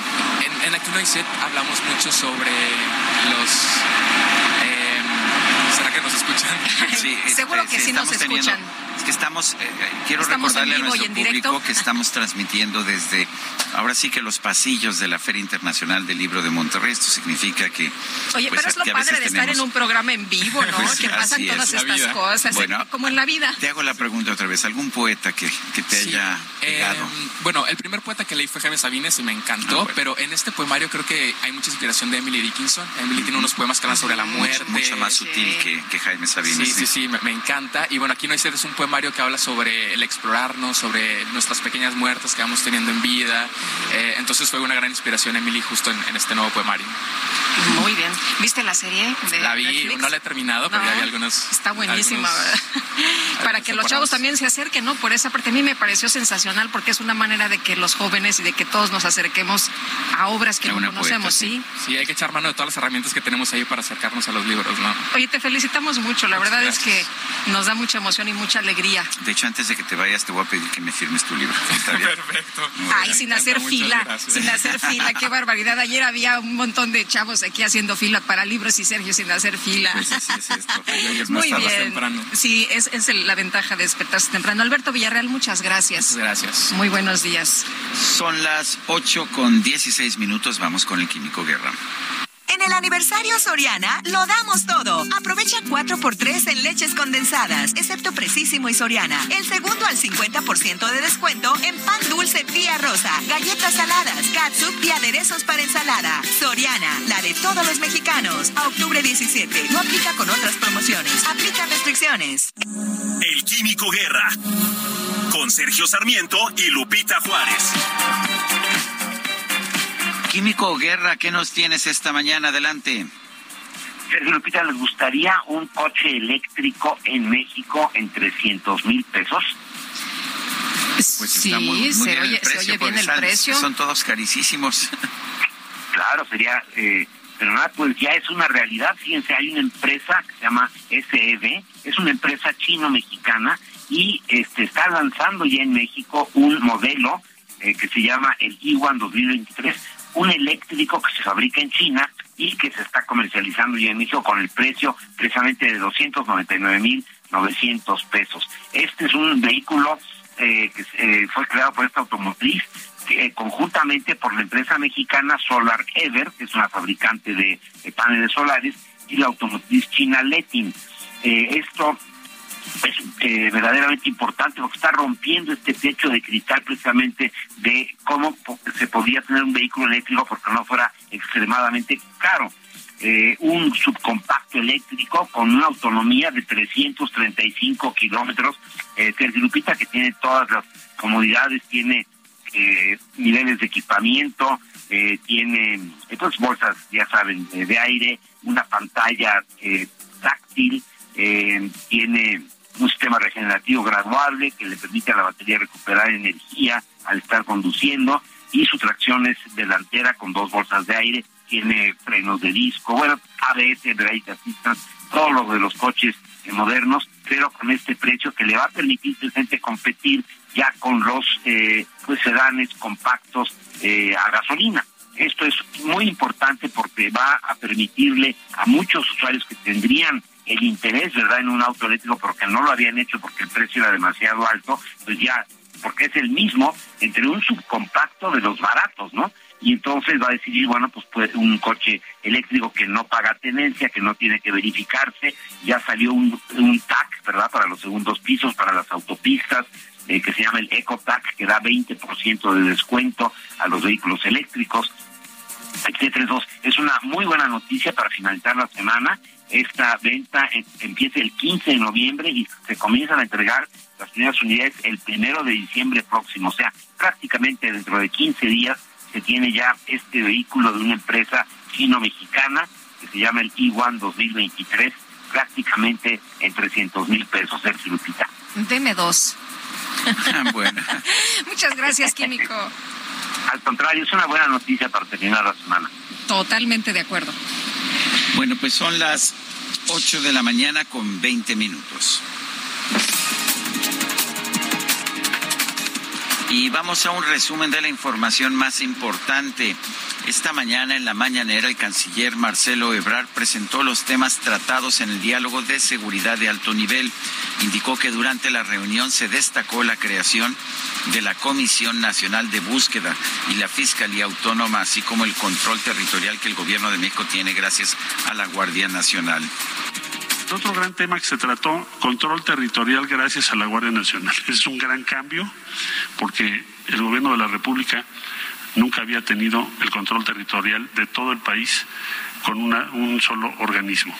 Teníamos cientos de policías de diferente tipo y como ya se ha dicho, la Policía Federal, cuyo titular está ahora sujeto a proceso en Nueva York por vínculos con el narcotráfico, eh, acabó en un tema de corrupción y era muy pequeña, 20 mil elementos.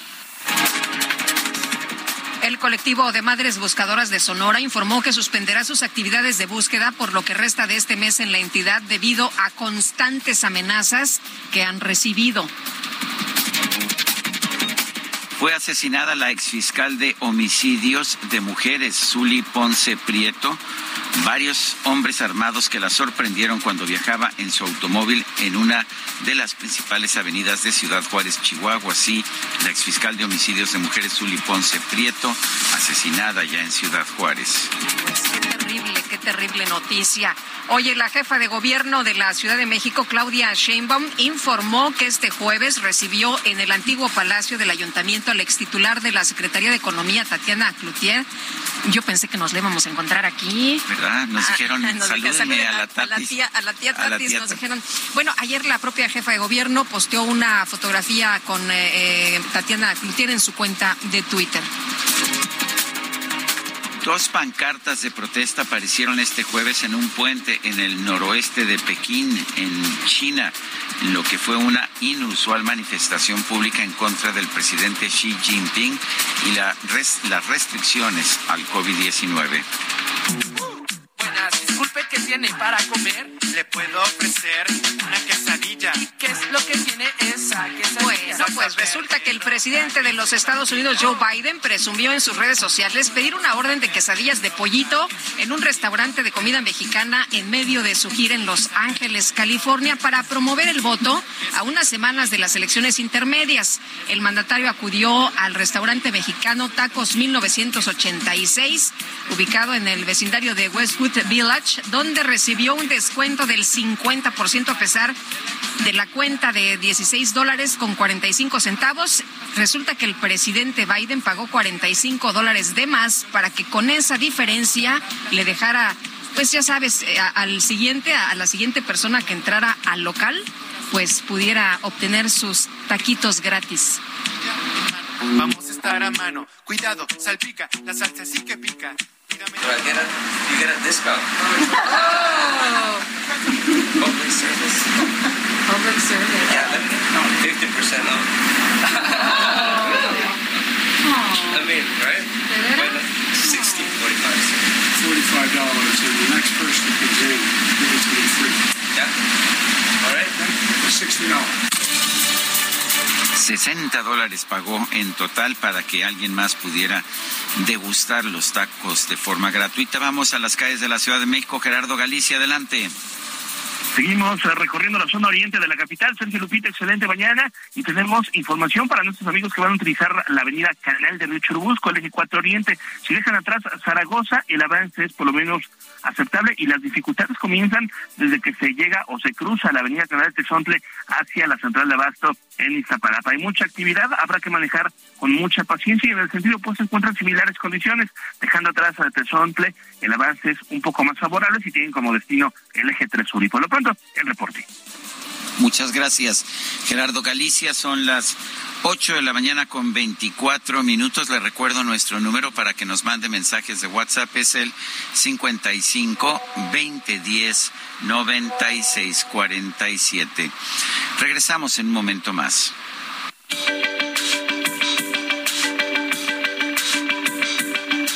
Sergio Sarmiento y Lupita Juárez quieren conocer tu opinión. Hiring for your small business? If you're not looking for professionals on LinkedIn, you're looking in the wrong place. That's like looking for your car keys in a fish tank. LinkedIn helps you hire professionals you can't find anywhere else, even those who aren't actively searching for a new job but might be open to the perfect role. In a given month, over 70% of LinkedIn users don't even visit other leading job sites. So start looking in the right place. With LinkedIn, you can hire professionals like a professional. Post your free job on linkedin.com/people slash people today. tus comentarios o simplemente envía un saludo para ser más cálida esta mañana. Envía tus mensajes al WhatsApp 55 20 10 96 47.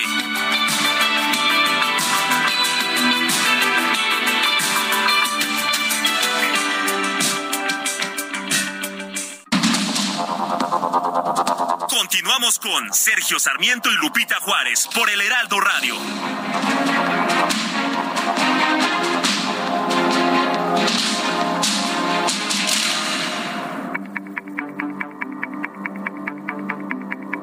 Jaque Mate con Sergio Sarmiento.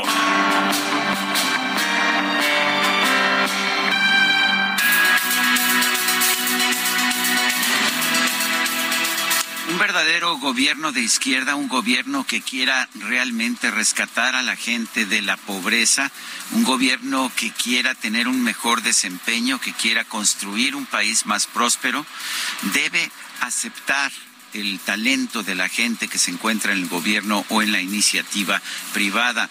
No se vale estar buscando a gente sin talento que diga que sí a todo lo que dice el presidente. Se trata de buscar a gente con talento que ayude a sacar adelante a nuestro país.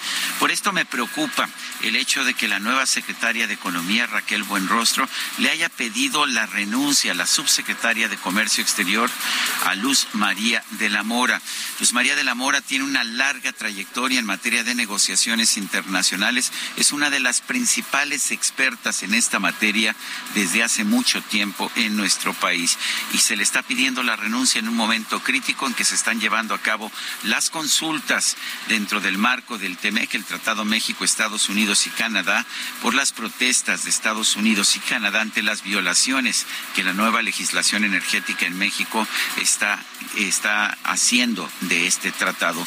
Hoy más que nunca era importante tener a Luz María de la Mora en la Subsecretaría de Comercio Exterior. El que se le pida la renuncia, además de forma, me parece pues grosera, no hay otra forma de decirlo. Eh, lo único que significa no es que se esté buscando realmente el tener a gente leal al presidente o que se tenga un gobierno de izquierda. Lo único que se está logrando es eliminar talento, talento de mexicanos que realmente pueden ayudar a construir un mejor país para todos, pero principalmente para los pobres. Yo soy Sergio Sarmiento y lo invito a reflexionar.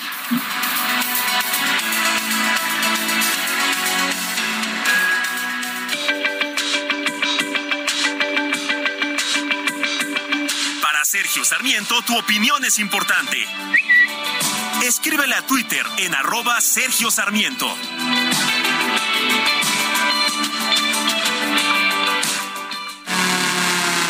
Hola México, ¿estás listo para vivir el mejor tenis del mundo? El Guadalajara Open Akron está por suceder y no te puedes quedar fuera. El mejor tenis del mundo por primera vez en Guadalajara recibirá a las mejores 56 jugadoras en singles y a las 32 parejas de dobles en el Centro Panamericano de Tenis del 17 al 23 de octubre 2022. El Guadalajara Open Akron contará con la participación de algunas de las mejores tenistas del mundo, como Arina Zabalenka, Annette Paula Badosa, Coco Gauff, María Zacari y más. Los esperamos en el Guadalajara Open Akron. ¿Estás in o estás out? Akron, estamos en el deporte.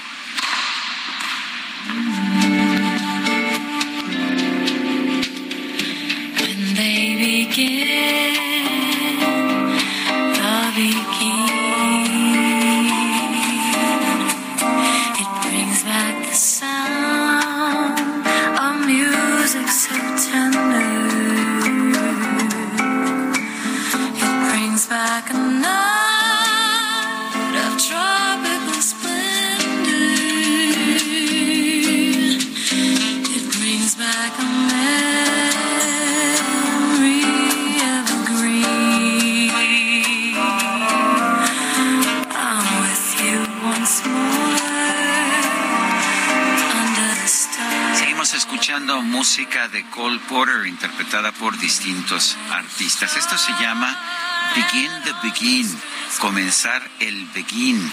Begin era un tipo de rumba lenta que se bailaba mucho eh, de forma muy suavecita, muy cariñosa allá en los años 30 y la interpretación es de una pues de una más reciente artista del rock, Guadalupe de Sheryl Crow. Pues aquí estamos recordando a Cole Porter, quien falleció en 1964, el 15 de octubre. Pues se oye muy bien esta mañana y además para terminar la semana, hombre, qué regalo. Buenos días, es muy agradable escucharlos cada día informando y formando opinión, prodigando cultura a miles o millones de personas como yo, es lo que nos dice don José Luis Bárcenas. Qué gusto, don José Luis, que nos escriba. Y dice Soco Rodríguez, es viernes, maravillosa música de Cole Porter, Begin the Begin, Night and Day, que así sea su día. Gracias Socorro Rodríguez, Soco Rodríguez, y precisamente acabamos de escuchar Begin the Begin. Saludos, Sergio Lupita. Soy su radioescucha consentido, Jesús Díaz de Azcapotzalco, reportándome desde Saltillo, Coahuila. Vine a una expo terror a ver si puedo darme un saltillo a la Feria del Libro donde están ustedes. Disfruten su fin de es quincena música para los oídos godines. Pues aquí lo esperamos con mucho gusto. Bueno, allá en el Reino Unido, la primera ministra Liz Truss ah, le ha pedido la renuncia a su canciller. Eh, allá en, el Reino Unido, el canciller es el ministro de Finanzas. Y en este caso es Kwasi Kwarteng, quien ha mandado una carta desde la, desde la Cámara de los Comunes señalando eh, a, la, a la primera ministra eh, me, me, has pedido que deje mi cargo como canciller, he aceptado. Cuando me pediste que sirviera como tu canciller, lo hice con el conocimiento pleno de que la situación que estábamos enfrentando era extraordinariamente difícil, con tasas de interés eh, elevándose a nivel global igual los precios de la energía. Sin embargo, con tu visión de optimismo, de crecimiento y de cambio, eh, todo, todo sabía que iba a estar bien. De manera que Cuasi Cuarten, una parlamentario de raza negra eh, eh, acaba de dar a conocer su renuncia. Una de las medidas que propuso y que empezó a aplicar de inmediato Kwarteng fue una reducción en los impuestos que fue mal recibida en medios políticos y en medios financieros.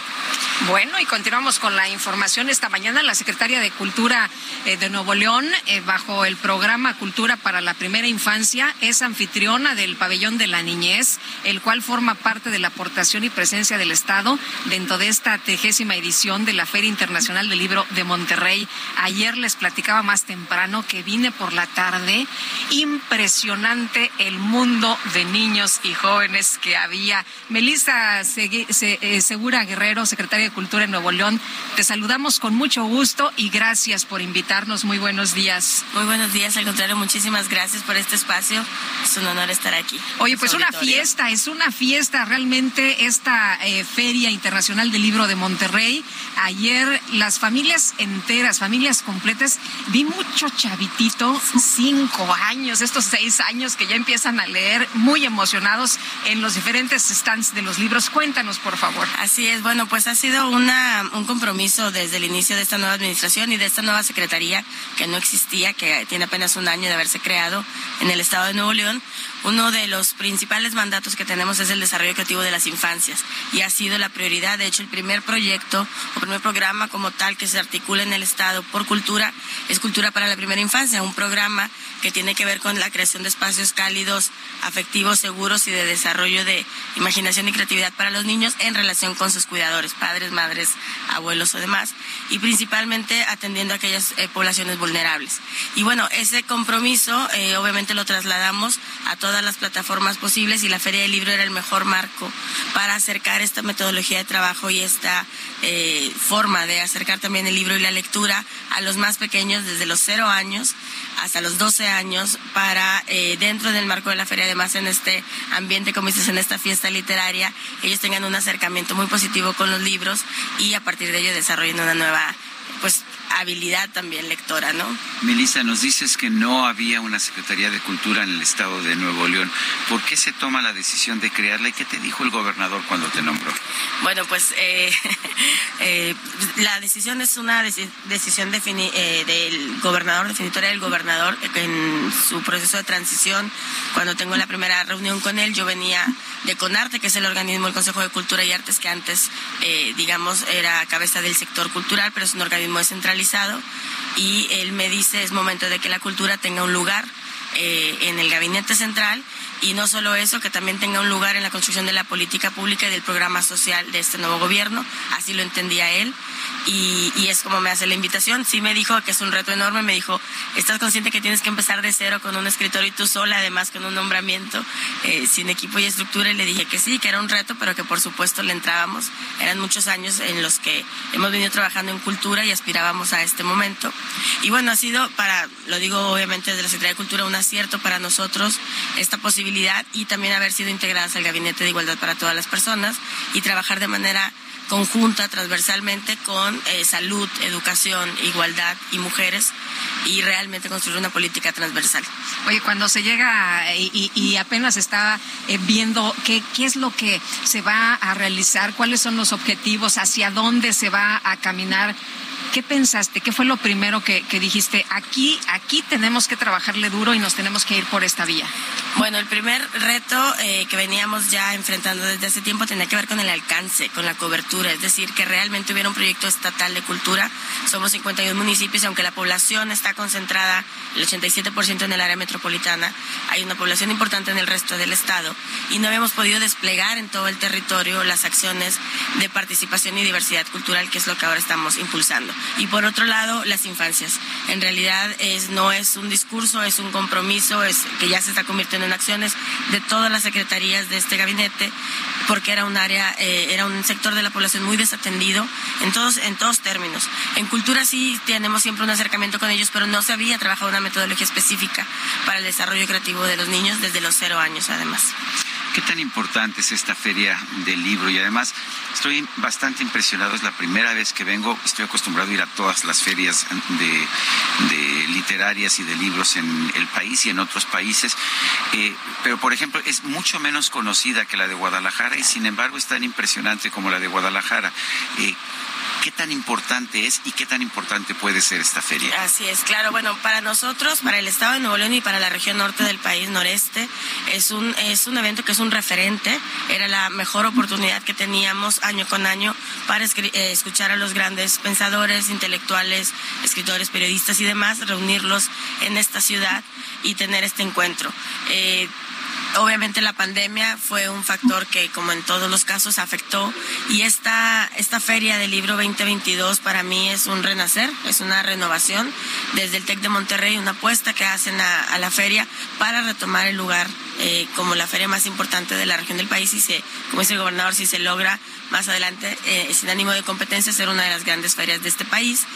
Y para nosotros como gobierno del Estado es la primera vez en 30 años que participamos activamente en la organización, en la coorganización de esta feria, lo cual demuestra también este compromiso de ambas instituciones por convertir esta feria en un referente nacional y sobre todo en un punto de encuentro de conocimiento, de creatividad, de, de imaginación, etcétera.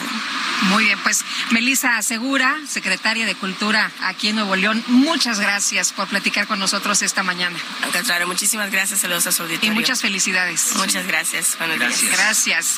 Y bueno, a- ayer una de las presentaciones importantes en esta feria del libro fue la del ambiguo testamento. Toma nota, Lupita, ¿eh? No es el antiguo. Esto aquí no hay nada de antiguo. Es todo es moderno. Es el ambiguo testamento. Es que el antiguo ya era muy antiguo, ¿no? El Antiguo Testamento que- era muy antiguo, entonces había había, que modificarlo. Había que volverse más ambiguo. Es el ambiguo testamento de Fernando Rivera Calderón y bueno, pues lo tenemos precisamente ah, aquí en esta cabina alterna que ¿Al tenemos. libro? Al libro Y al, al, autor. al al, prof- autor. al profeta. A ver, me, me dicen, Al profeta.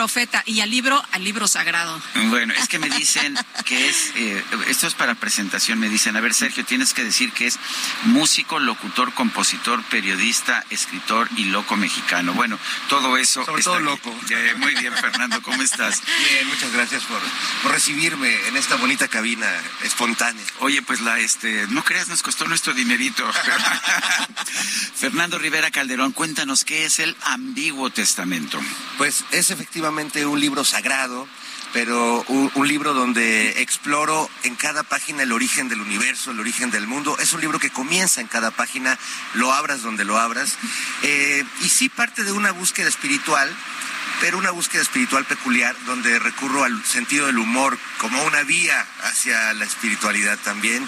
Eh, me río un poco de la ciencia, de la física cuántica, pero también de, la, de las religiones y de las viejas deidades abandonadas por nosotros. Es que a mí la física cuántica siempre me deja con un sentido de incertidumbre. Es la ambigüedad este, a la que yo creo que eh, deberíamos caminar. En realidad este libro es mi libro sagrado porque yo pienso volverme el nuevo mesías de una este, nueva No, ya, religión. ya, no, no la hagas, ya más Ya hay- mesías, ya hay ya uno más, en más mesías, Palacio- ya no. Ah, no, perdón, este, disculpe. No, pero yo hay uno en la cárcel, acuérdate uno muy famoso. Entonces yo dije, hay Ah, una sí, vaca, hay un nicho de mercado, de oportunidad. Ahí a lo mejor yo lo puedo ocupar aquí. Este, invito a todos a, a unirse a este nuevo culto oculto. Oye, en el Antiguo Testamento me imagino que se empieza por el principio. ¿Pero qué es el principio? ¿Hay que empezar siempre o cómo está la onda? Pues pareciera más bien que estamos condenados a vivir en un eterno principio, ¿no? No nos toca ver el final de las cosas. Eh, ahora, por ejemplo, en estos tiempos de estímulos en las redes sociales, pues no profundizamos ya nada, todo es vertiginoso, todo es rápido, estamos corriendo ahí la pantalla y a veces nos pasa también con las relaciones personales, ¿no? Empezamos una, empezamos otra, pero todo se queda como a medio camino. Eh, siento que es como un eterno principio, como que eh, lo que planteo aquí de una manera muy poética es que vivimos en un eterno ahora y que si vemos a las estrellas muertas brillar todavía desde la Tierra es porque están ahora todavía y que el Big Bang no ha dejado de suceder. Este libro, de algún modo, cuando lo compran, se llevan un pedacito de esa gran explosión, como lo somos todos nosotros que seguimos explotando de alguna manera. ¿De dónde vino esta iluminación, maestro? Fíjate eh, que la, la encontré y va a parecer una jalada, pero es real, en el desierto de Wadi Rum, en Jordania, en Oriente Medio. He tenido la oportunidad de hacer algunos viajes allá y realmente en esos lugares, en ese desierto donde se creó la idea de Dios, el concepto de ese primer Dios furioso, vengativo, eh, el Dios del Antiguo Testamento, eh, me, me encantó y sí tuve una pues una experiencia religiosa, como diría el profeta Enrique Iglesias. Oye, y, y, te iluminaste en ese momento, este, te dictaron. No, solo me iluminé, me coloreé. Te coloreaste. sí, sí, recibí eh, lo que se llama una epifanía. A mí siempre me llamaba la atención ver eh, los cuadros y las estatuas de Santa Teresa de Jesús, Santa Teresa de Ávila, que pues ya ven el éxtasis, se parece mucho a una experiencia sexual prácticamente. Es el éxtasis religioso, pues es como dejar que lo traspase a uno la, la luz divina y es un acto casi erótico. Así que yo busco que el lector tenga, pues digamos que una especie de, de orgasmo a la hora de leerme. Oye, pero siempre has tenido contacto con el tema religioso, ¿no? De, desde muy chavito, estudiaste en escuelas católicas. Sí, y no me fue muy bien. Fíjate, la primera vez que entré a una iglesia me, me corrió el cura en la boda de unos tíos porque pedí que bajaran a Cristo de la cruz. Y, es que es impresionante la imagen, ¿no? Es para, y para un niño pacifista. No, no. este, y, y luego eh, mis padres me, me, inscribieron al Colegio México de los Hermanos Maristas, pero entré eh, más chico que mis demás compañeros. Y la verdad es que la fe con sangre entraba, este, como no me persinaba porque según yo era libre pensador, pues me daban pamba. Y el, el padrecito lo autoriza. Entonces, eh, parte de este libro es mi reconciliación con la espiritualidad después de haber pasado por los hermanos maristas. Bueno, va, vamos a la parte más profunda y religiosa de todo esto. ¿Se está vendiendo bien el Antiguo Testamento? Por supuesto, por supuesto. Lo malo es que las regalías van para el Espíritu Santo. Ah, ya, ya voy entendiendo. Te dan 5% de regalías, ¿no? Como sucede habitualmente con una gran editorial, nomás que yo aquí tengo que negociar con, con el Altísimo. Eso es. Oye, o sea, el director general de, de, la empresa.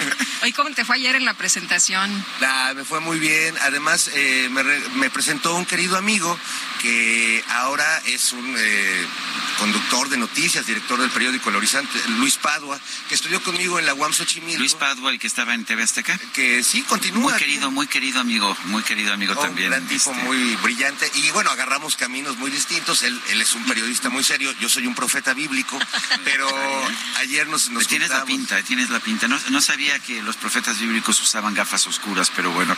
Sobre todo a estas horas, Sergio. Es que los profetas bíblicos luego se desvelan. Sí. Bueno. Oye, hay, hay, algunas páginas en las que vemos realmente nada más eh, dos, dos líneas. Eh, y hay otras un poquito, pues, eh, más, más, llenas, más llenitas. Cuéntanos de, de, de, esta, pues, de esta manera de presentar el libro. Bueno, a mí me gustan mucho los textos breves, soy eh, fanático de, de, la literatura explosiva, de lo que hacía Augusto Monterroso, de los poemínimos ¿Y de Efraín despertó, Huerta. ¿Sigue, insistes? Insisto, sigo ahí. Y, y, creo mucho en el poder, ahora que vivimos una época donde hay muchas palabras por todos lados, incluso la música, el hip hop es hablar, hablar, hablar. La, el poder de una frase, de dos líneas, y estoy hablando de literatura, eh, pues es, es, este, completamente explosivo y maravilloso, como si leyeras también un texto, Claro. este, una novela de muchas páginas, ¿no? Pues Fernando Rivera Calderón, músico, locutor, compositor, periodista, escritor y profeta. Sobre Gracias todo por ya Profeta. Muchas gracias. Muchas gracias. Un placer. Gracias, Fernando. Qué gusto tenerte por acá. Y mira, aquí tenemos el libro. A ver si nos lo autografías. Claro, nada más trajeron uno. Nada más trajeron no, uno. No les dijeron que éramos Pero dos, mira. Sergio y Lupita, y se lo presto y me lo presta y así ya nos la llevamos. Muchas gracias. Gracias a ustedes, con permiso. Hasta luego. Y vámonos a un recorrido por el país con eh, Gerardo García desde el Estado de México. Adelante, Gerardo.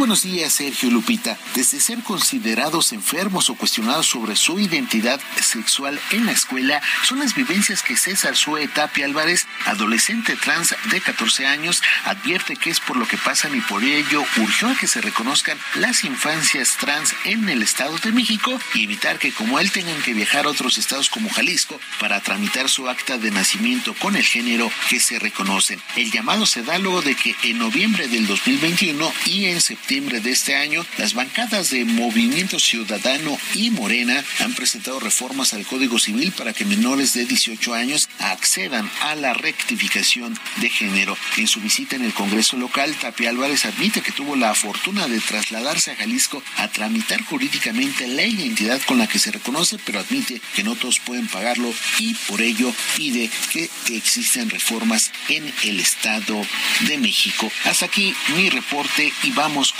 mi compañero Juan David Castilla.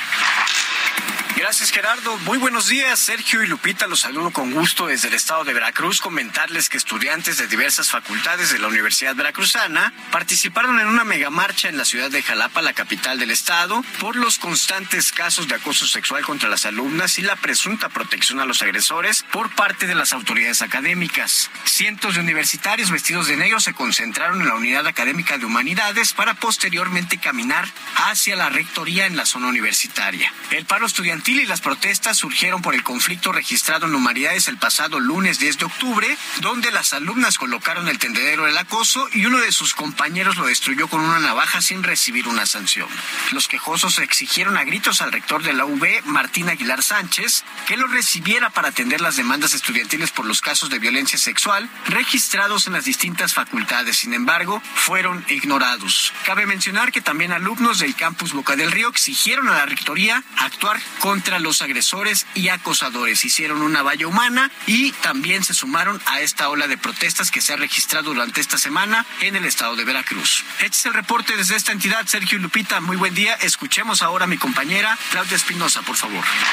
¿Qué tal? Buenos días. Para darles a conocer que en Tlaxcala una intoxicación por ingesta de café provocó alerta y al llamado de auxilio médico en el Colegio de Estudios Científicos y Tecnológicos del Estado, plantel 20. Esto en la comunidad de Santadeo Huiloapan del municipio de Panotla. La alerta surgió cuando cuatro estudiantes presentaron síntomas como ansiedad y mareo, por lo que al lugar arribaron los servicios de la Cruz Roja, la Coordinación Estatal de Protección Civil y personal del Instituto Salud para el Bienestar, quienes constataron que los estudiantes no corrían riesgo. Se realizaron las revisiones necesarias para descartar que se tratase de algún problema masivo o intoxicación general. Asimismo, la dependencia señaló que se están llevando a cabo prácticas seguras de la preparación y manejo de alimentos en los 57 planteles que integran al colegio en Tlaxcala. Les informó Claudia Espinosa.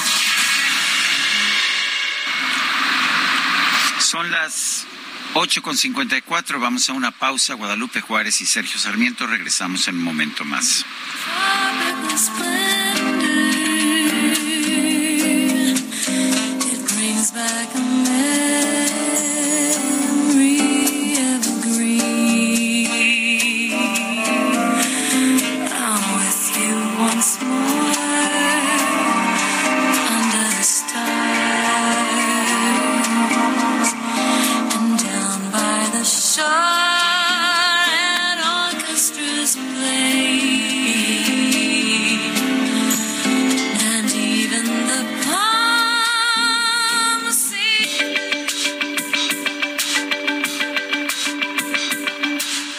Sarmiento y Lupita Juárez quieren conocer tu opinión, tus comentarios o simplemente envía un saludo para hacer más cálida esta mañana.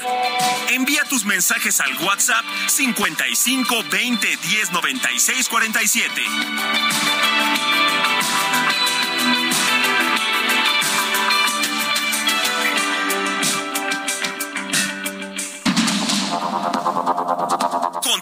Con Sergio Sarmiento y Lupita Juárez por el Heraldo Radio.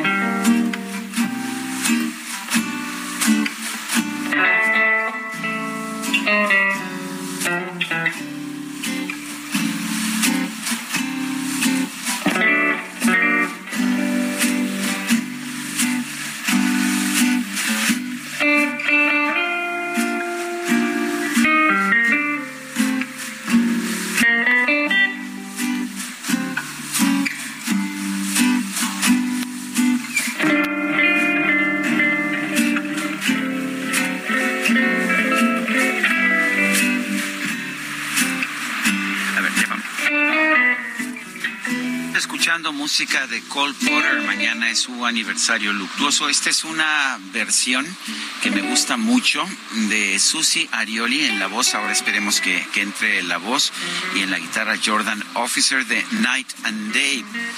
Cole Porter, un realmente compositor extraordinario. Pero escuchen ustedes, Night and Day de Cole Porter con Susie Arioli y Jordan Officer.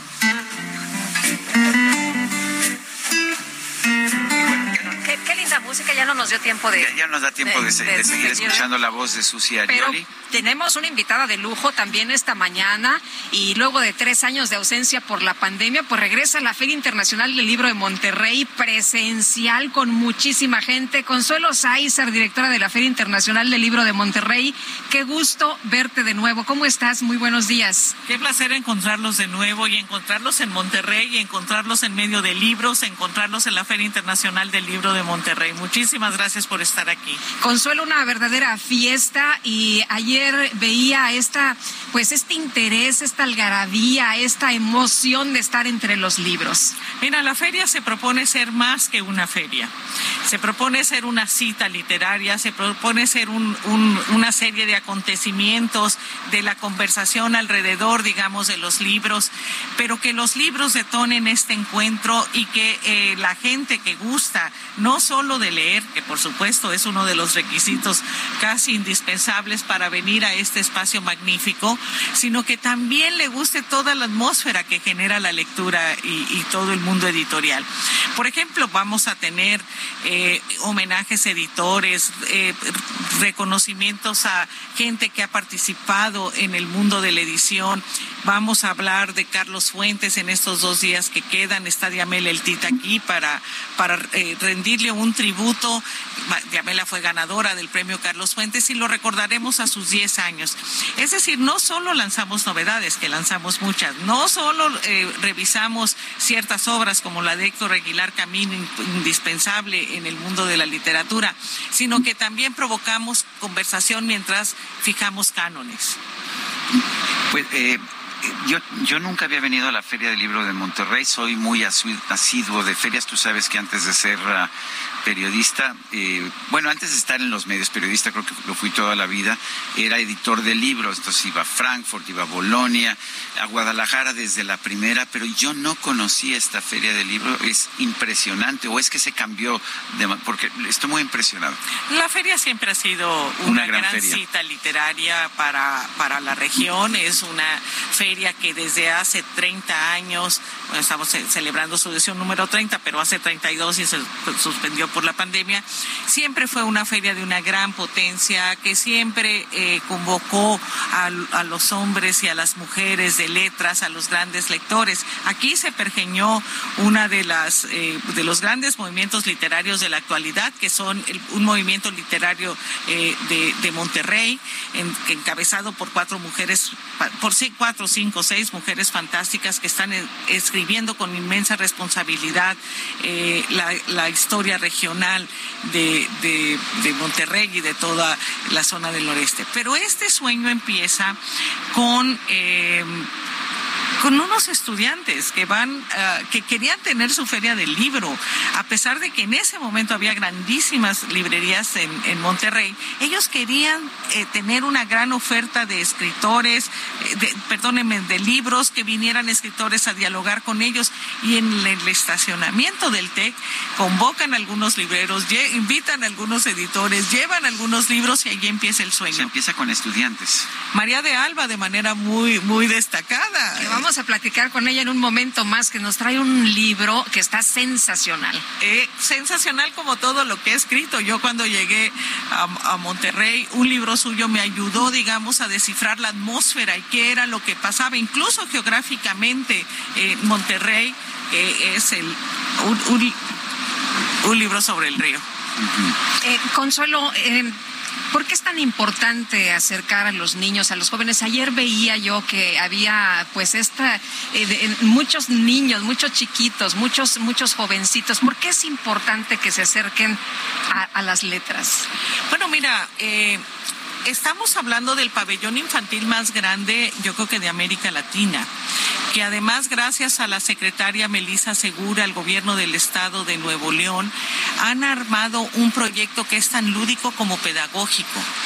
Ellos parten de la idea, es un pabellón dedicado a, hablar sobre el agua, ellos parten de la idea que no somos un eh, estado costero, que somos un estado interior, que tiene severos problemas eh, de agua, y entonces, por ejemplo, te hacen conciencia, quieren crear los niños 100 seguramente te lo explicaron porque sé que le entrevistaron hace unos minutos.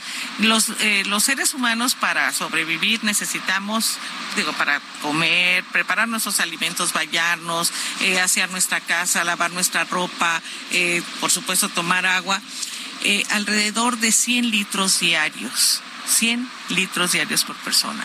En general, el promedio eh, cuanto menos en México, es de 3.500. El único municipio en México que eh, consume menos de, de 100 litros es Saltillo, que curiosamente es, Coahuila es nuestro invitado de honor y hay mucho que aprenderle, que consume 94 por habitante en promedio. Lo que está haciendo el pabellón infantil que, que, diseñaron con enorme acierto y talento, repito, eh, bajo el liderazgo de la secretaria Melissa Segura, es precisamente enseñarles a los niños que la fauna y la flora están totalmente relacionados. Y entonces es darles a conocer que algunas plantas generan humedad y que no es necesario regarlas ni, ni gastar agua allí. Eh, entre otros muchísimos ejemplos que podría poner de cosas que pueden desarrollarse de manera óptima sin necesidad de eh, gastar agua. ¿No? Entonces es fantástico, es muy lúdico. Hay además un sabino, que el sabino es el árbol que eh, mejor cobija los, los ríos, es el que reconduce el caudal, en donde los niños al final de su recorrido por ese fantástico eh, eh, pabellón hacen un juramento de cuidar el agua. Pues, pues qué bonito. Qué bonita anécdota y que este, ¿estás contenta en Monterrey? Bueno, yo tengo una propensión a la felicidad. Bueno. o sea, yo en general estoy muy agradecida con la vida, toda mi, como, como tú, eh, siempre mis horas, mis días han transcurrido alrededor de la lectura, de los libros, de la conversación con escritores, de tener el inmenso privilegio de conocer a los grandes protagonistas y a las grandes eh, mujeres de, de, de mi época.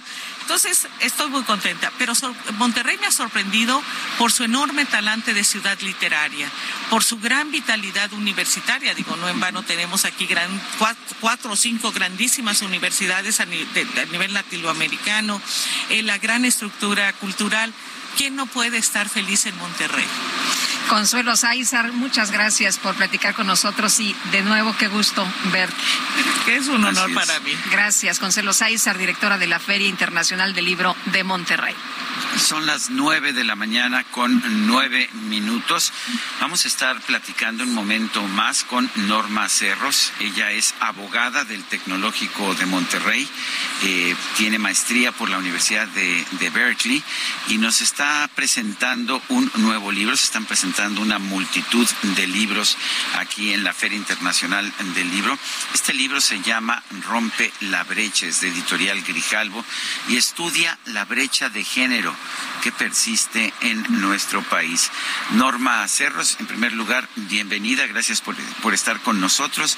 Eh, no, no necesitas los audífonos, este, nosotros lo tenemos para estar en contacto con, eh, con Ciudad de México. Pero Norma, en primer lugar, cuéntanos, ¿qué has encontrado en, este, en estos estudios que te llevan a escribir Rompe la brecha? Muchas gracias, Sergio Lupita, encantada de estar aquí. Pues justo es una realidad que aparentemente vive una persona, una mujer, pero que cuando empiezas a escarbarle tantito te das cuenta que es un problema que corresponde a todo un sistema, ¿no? Que es algo que no es privativo de México, sino que ocurre en el mundo entero. Esta situación que, que enfrentamos las mujeres, muchos más obstáculos para entrar, para permanecer y para crecer en el trabajo. Es lo que, es lo que luego de darme la tarea de investigar muchísimo, primero motivada por mi historia personal y de darme cuenta, bueno, pues sí hice todo lo que se supone que debía haber hecho y, y, no llegué. ¿Qué onda, no? ¿Qué pasó? Oye, pues yo aquí este, en la página 19 encuentro algo que seguramente pues todos quienes eh, lo lean, todas aquellas personas que lo lean van a identificarse, aquellas mujeres. No es tu culpa, tampoco te lo estás imaginando si el camino parece mucho más difícil para las mujeres que para los hombres es porque de verdad lo es. ¿Qué es lo que nos encontramos de manera cotidiana? Pues un sinfín de prejuicios. Eh, precisamente las decisiones todavía acerca de quién entra, quién queda, quién avanza y quién se va del espacio laboral, muchas veces son tomadas con base en prejuicios de género, ¿no? ¿Para qué voy a invertirle a capacitar a una mujer que ni siquiera sé si quiere o no quiere tener hijos, o siquiera si puede tenerlos, pero el estereotipo de género dicta que las mujeres debemos tener hijos y que en algún momento los vamos a tener y tenemos que priorizar los cuidados por sobre nuestra carrera profesional. Entonces eso es lo que vemos hoy en día y mucho tiene que ver con roles que fueron establecidos hace mucho tiempo que quiero creer que funcionaron en su momento. Bueno, hace unos eh, meses todavía decían ¿no? que las mujeres pues eran cuidadoras y tenían que dedicarse. Bueno, dicen incluso mandatarios de la República, ¿no? Sí, eso, eso es muy creo que desafortunado, por decirlo menos. Norma, creo que eso debe cambiar, ¿no? Y para eso nos estás eh, ilustrando con este libro. Sin duda, para mí era muy importante en la primera parte del libro establecer con datos muy, muy evidentes de que, pues primero se trata de un problema sistémico y segundo, tiene como base creencias, ¿no? Creencias que se convierten en estereotipos y que se perpetúan en el trabajo a manera de prejuicios. Los cuidados no tienen género, ¿no? Tanto los hombres como mujeres, todas las personas podemos participar.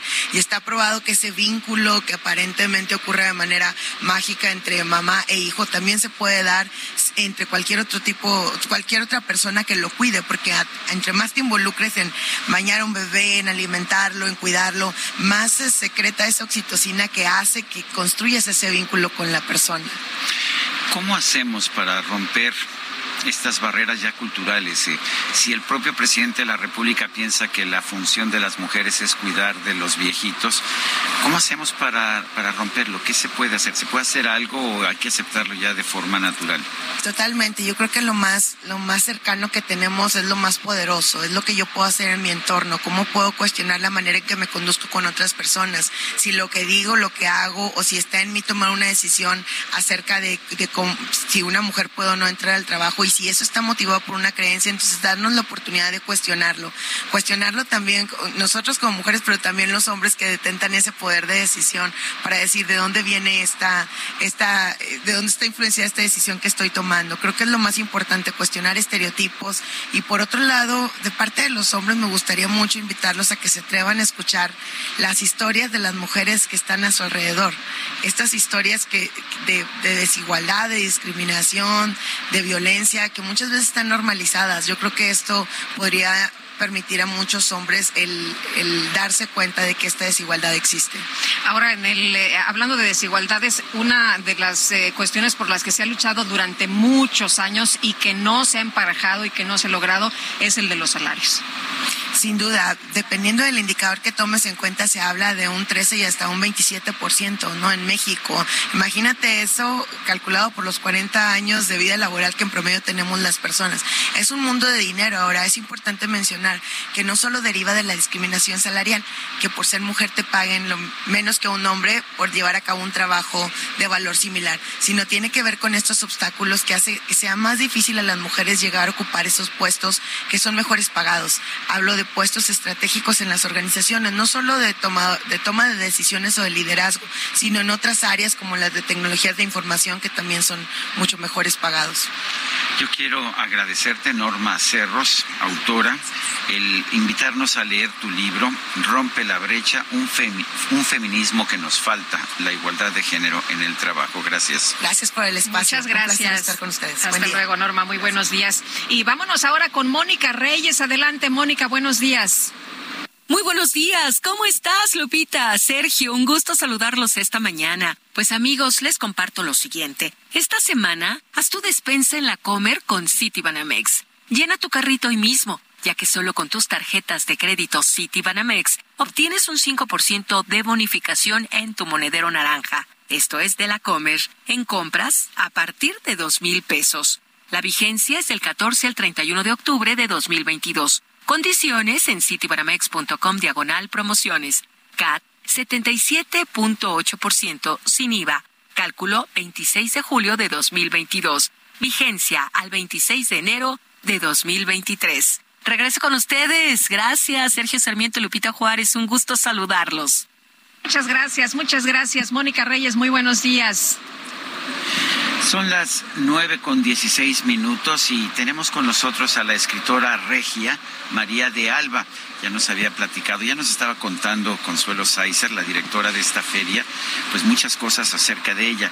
Eh, nos contaba, y de hecho la propia María nos estaba diciendo que pertenece a esa generación de estudiantes que lanzaron esta feria, también es narradora, está, está presentando su novela titulada Un corazón extraviado que publica Harper Collins y, y bueno, es una novela además que trata sobre un escritor muy cercano a mi corazón, un escritor del, eh, un poeta del exilio español en México, y tiene algunas, eh, algunas de las de los poemas más, más de eh, más profundo sobre lo que significa ser un exiliado, un trasterrado, eh, Pedro Garfias. Pero en primer lugar, María de Alba, bienvenida. Eso es, empecemos por ahí. Qué es gusto tenerte aquí.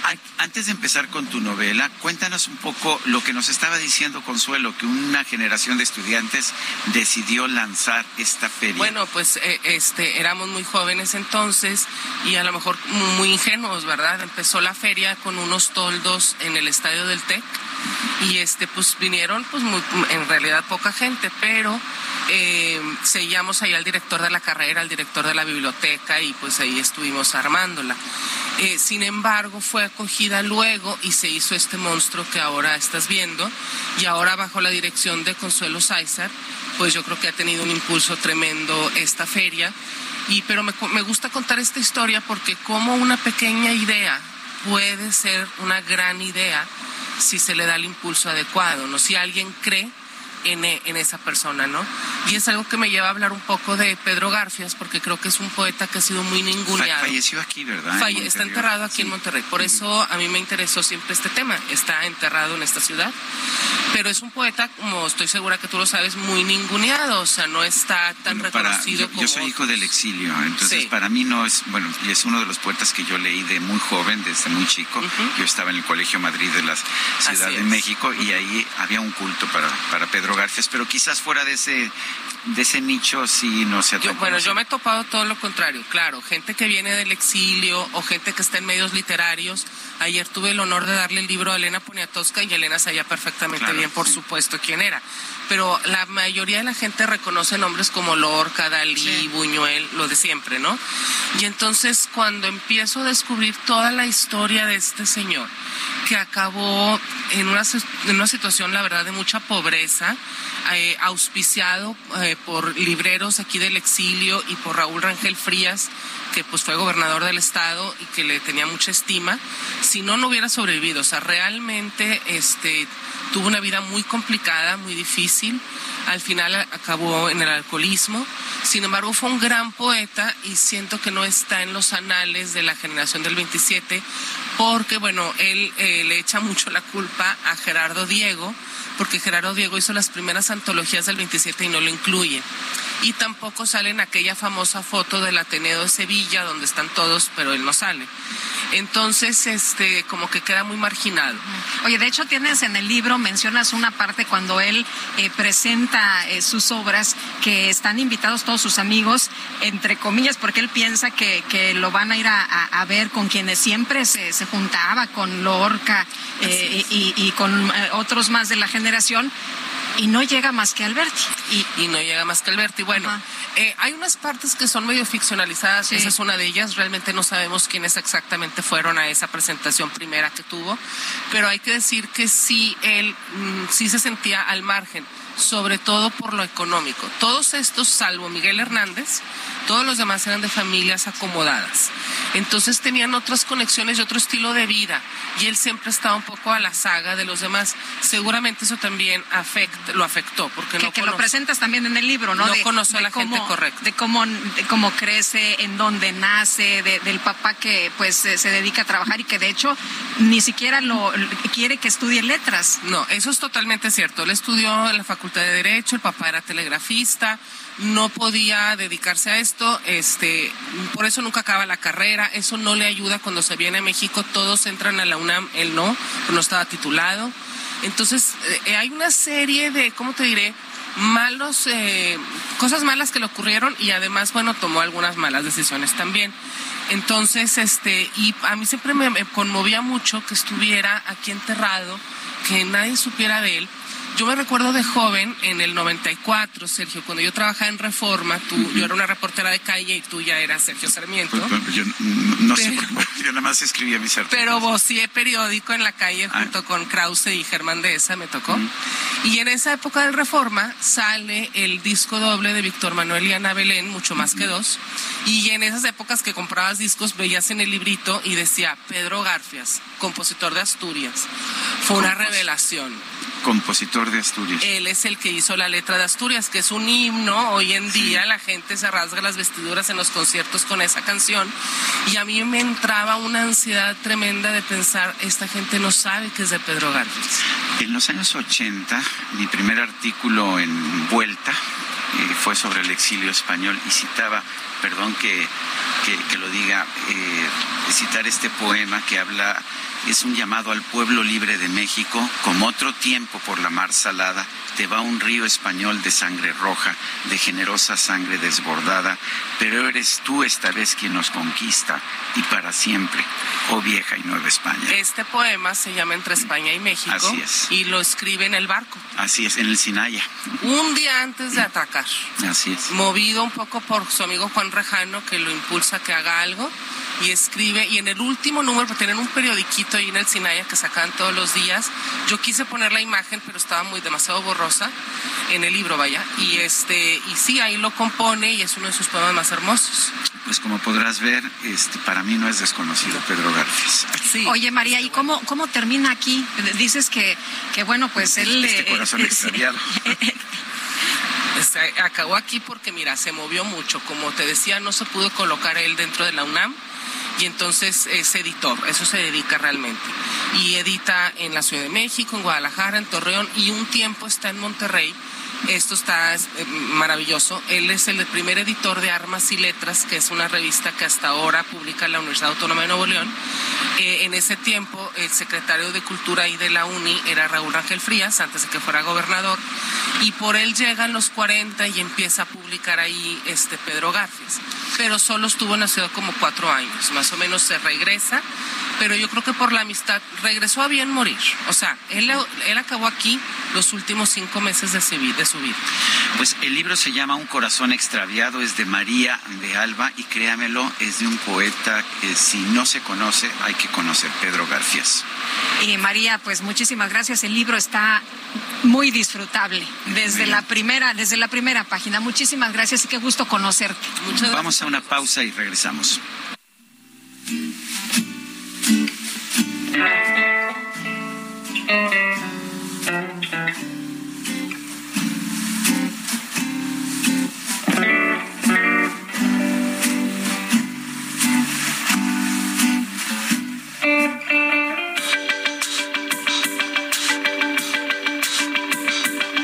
Sergio Sarmiento y Lupita Juárez quieren conocer tu opinión, tus comentarios o simplemente envía un saludo para ser más cálida esta mañana. Envía tus mensajes al WhatsApp 55 20 10 96 47.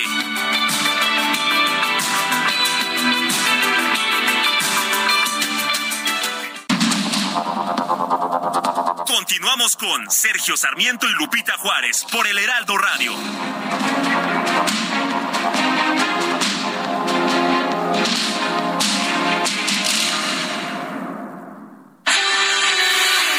El amor inspira nuestras acciones por México. Reforestando la tierra, reciclando, cuidando el agua, impulsando a las mujeres y generando bienestar en las comunidades. Juntos somos Coca-Cola y contigo el amor multiplica. Gastrolab. Historia, recetas, materia prima y un sinfín de cosas que a todos nos interesan. Hola amigos del Heraldo Radio, soy el Chevy Israel Arechiga de Gastrolab y para este fin de semana traigo una preparación muy diferente basada en una receta tradicional, pero que se puede hacer en casa en un fin de semana con alguna variante y en este caso es con pollo. Y estoy hablando de una salsa boloñesa. Los ingredientes son muy sencillos, 400 gramos de pechuga de pollo en cubitos o también se puede usar puro muslo con hueso si queremos hacerla de una manera diferente. 100 gramos de carne molida de res, 150 gramos de pasta cocida de preferencia corta, un cuarto de pieza de cebolla blanca, una cucharadita de aceite de oliva, 50 gramos de tocino ahumado en cubitos pequeños, una taza de caldo de pollo, 200 mililitros, 150 gramos de jitomate picado, dos cucharaditas de orégano, que esta especia siempre le va a dar mucho aroma y mucho sabor, una taza de salsa de tomate previamente hecho, previamente frita. Y hemos hablado aquí de alguna receta de salsa de tomate, un poquito de albahaca, sal y pimienta negra. La preparación es muy sencilla, hay que ir a gastrolabweb.com, buscar pollo a la boloñesa y de la mano nos llevan para hacer esta receta espectacular para este fin de semana. En el aniversario Soriana lo damos todo. Lleva el segundo al 50% de descuento en todos los brasieres, en pañales Hoggy Supreme o Chicolastic Classic y en toda la marca Quaker y cereales Nestlé. Soriana, la de todos los mexicanos. A octubre 17. No aplica con otras promociones. Aplican restricciones.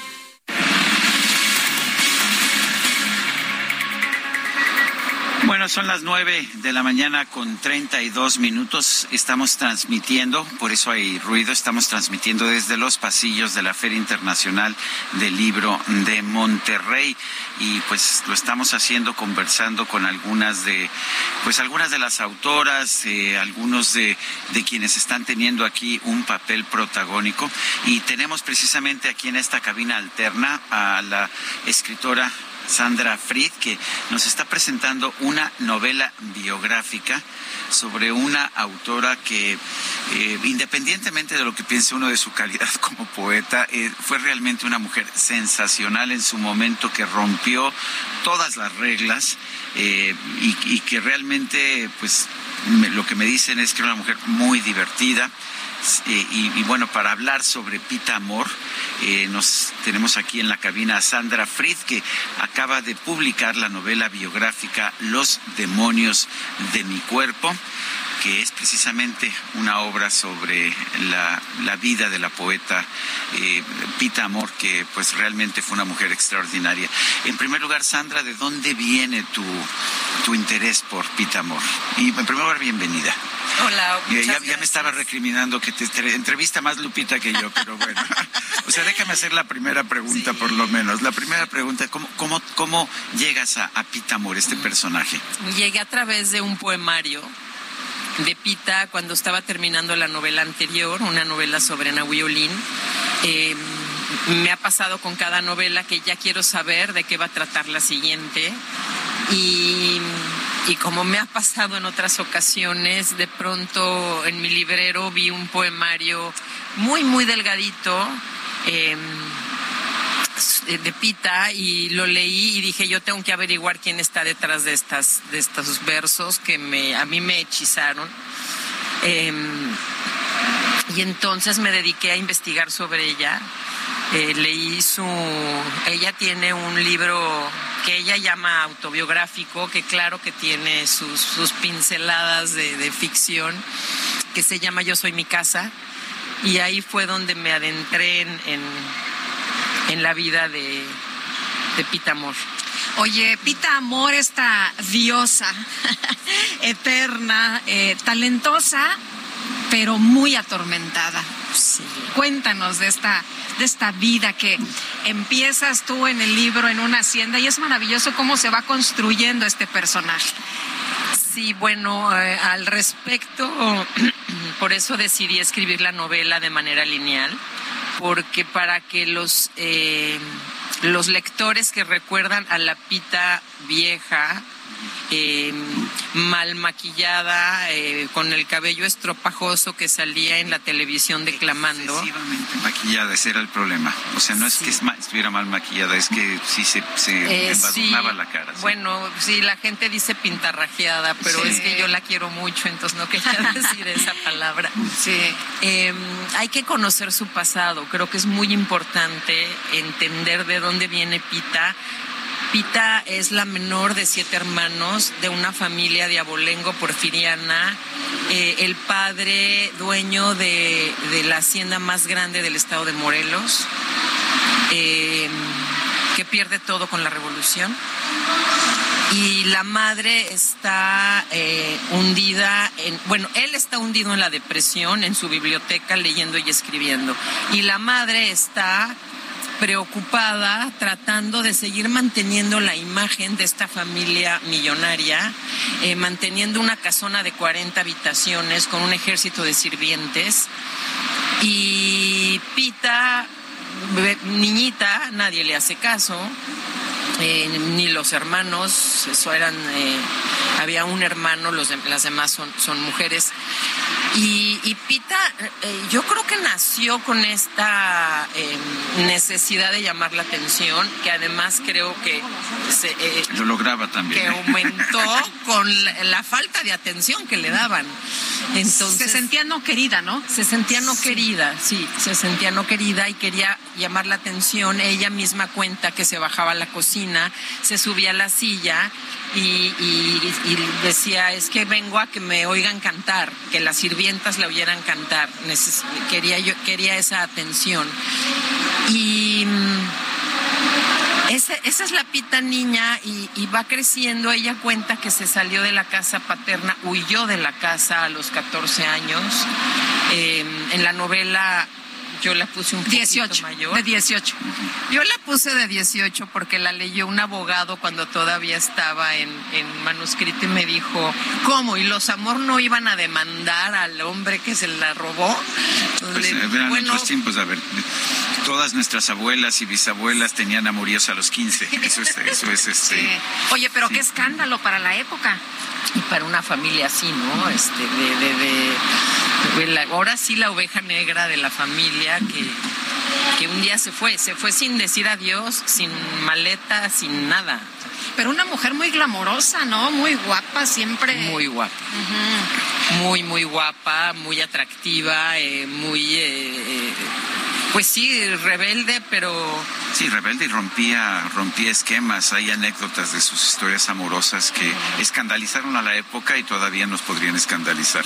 yo creo que sí, yo Así creo que sí todavía podrían escandalizarnos. Andamos ya con muy poco tiempo, Sandra, y yo sé que me vas a decir, "Ah, es que no te gusta platicar conmigo, me encanta platicar contigo, pero el, el libro se llama Los demonios de mi cuerpo, una es la, la novela de Pita Amor, la vida de Pita Amor, y Sandra Fried es la autora, y pues como siempre te agradezco el que nos hayas traído No, tu- la agradecida soy yo. tu, tu novela.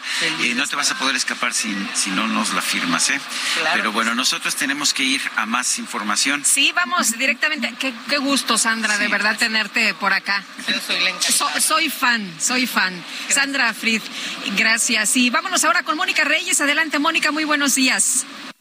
Así es, muy buenos días, Lupita Juárez, Sergio Sarmiento, un gusto saludarlos como siempre cada mañana y platicarles a ustedes amigos que ser Club Premier es acumular puntos Premier en cada vuelo con Aeroméxico para después usarlos en más vuelos, equipaje adicional, ascensos de cabina y más. Recuerda que todos tus vuelos con Aeroméxico te dan puntos Premier. Acumúlalos ingresando tu número de cuenta al reservar tu vuelo durante tu check-in. Si ya volaste y olvidaste acumular tu vuelo, tranquilo, tienes hasta seis meses para hacerlo. ¿Te estás preguntando qué puedo hacer con los puntos que acumulo? Pues puedes cambiarlos por más boletos de avión, artículos de la tienda en línea Club Premier, estancias de hotel, experiencias Premier y mucho más. Solo ingresa a clubpremier.com y descubre las más de 90 empresas afiliadas. Encuentra lo mejor en cada experiencia. Si aún no eres socio, inscríbete sin costo ahora. Gracias, regreso con ustedes. Un abrazo. Gracias, Mónica Reyes. Son las nueve con cuarenta. El presidente López Obrador justificó los cambios en la Secretaría de Economía. Dijo que la nueva titular Raquel Buenrostro está conformando su equipo, por lo que presentó su renuncia la subsecretaria Luz María de la Mora. Se le tiene confianza para que decida libremente. La verdad es que no presentó su renuncia la subsecretaria, se le exigió la renuncia. Eh, dijo el presidente que este viernes se dará a conocer al nuevo subsecretario de Comercio Exterior y dice el presidente, parece que sí presentó su renuncia a la subsecretaria o se la solicitó la nueva secretaria. No sé si le dieron otras opciones, porque a veces servidor público puede continuar con su trabajo en el gobierno y si son buenos, si es bueno su desempeño y entonces de eso no sé. Lo que sí me informaron es que ya se nombró el nuevo subsecretario de Economía y hoy más tarde se va a dar a conocer el nombre del subsecretario. Es posible porque es un cambio entra Raquel Buenrostro del SAT a la Secretaría de Economía y ella pues este quiere llevar a cabo cambios y se le tiene confianza para que decida libremente. Bueno, y vamos de regreso con Mónica Reyes. Adelante, Mónica. Así es, Sergio Sarmiento, Lupita Juárez, como cada mañana, un gusto saludarlos. Amigos, los invitamos a que aprovechen esta oferta de Sam's Club y Citibanamex. Compren a 18 meses sin intereses con su tarjeta de crédito Citibanamex y reciban tres mensualidades en tarjeta de bonificación. Además, al hacerse socios o renovar su membresía titular Benefits o Plus, obtengan 100 pesos de descuento. Vigencia al 18 de octubre de 2022. Condiciones en citibanamex.com diagonal promociones. CAT promedio 77.8% sin IVA, calculado al 26 de julio de 2022, vigente al 26 de enero de 2023. Regreso con ustedes a seguir escuchando las noticias. Bonito día. Gracias, Mónica, igualmente. Bueno, y vamos a, vamos a otro tema. Eh, tenemos en la línea telefónica a la doctora Beatriz Eliacer García. Ella es subdirectora de, de Imagenología y Radioterapia ITO. Eh, ¿De qué se trata eso? Bueno, ella está en el Teletón 2022, pero nos va a dar la información.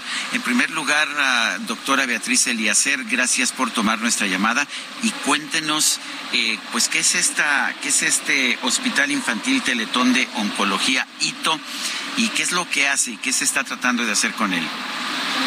¿Qué tal, José? Buenos días, buenos días, Lupita. Muchas buenos gracias. Buenos días, doctora, qué gusto.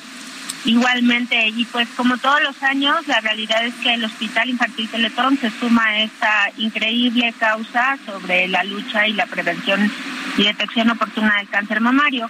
El Hospital Infantil Teletón es un hospital pues de México para México que está dedicado al diagnóstico y tratamiento oportuno del cáncer infantil y quiero comentarte pues que somos uno de los mejores hospitales del mundo y considerado uno de los mejores hospitales del país para el tratamiento del cáncer. Nuestra tasa de sobrevida es muy alto, alcanzamos el 83% en pacientes con el tipo más común de cáncer pediátrico que es la leucemia, en comparación con el 93% que tienen los Estados Unidos y desafortunadamente contra el 57% que es la media nacional. Esto pues se logra gracias al esfuerzo de muchos corazones, de muchas voluntades en tratamientos eh, muy, ah, muy secuenciales, muy oportunos, con tecnología de alta calidad. Y en este mes pues nos sumamos a toda esta lucha y concientización sobre el cáncer de mama. Así que eh, ofrecemos a tu audiencia un precio especial para la realización de ultrasonidos mamarios y para la realización de estudios de PCT, que es este estudio en el cual se hace un rastreo completo y nos permite identificar el sitio exacto donde puede haber persistencia o, o pues descartar justamente la recurrencia de la actividad tumoral. Así es que somos un hospital que está destinado al tratamiento y del cáncer pediátrico, pero que siempre eh, solidarios con, con esta causa, con las mujeres. Durante este mes siempre abrimos nuestras puertas en, en, la, en la oferta de estudios sofisticados y oportunos para pacientes con diagnóstico de cáncer. Doctora, ¿cómo nos contactamos? Claro, al 442-235-5700 o al correo electrónico imagenología arroba hospitalteletón.org.mx. Doctora Beatriz Eliacer García, gracias por conversar con nosotros. Muchísimas gracias, Pepe. Muchas gracias, Lupita. Saludos a su audiencia. Muchos saludos, gracias, muy buenos días y vámonos a los deportes.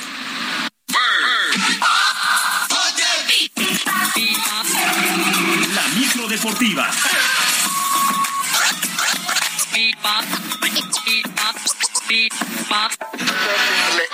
It's equally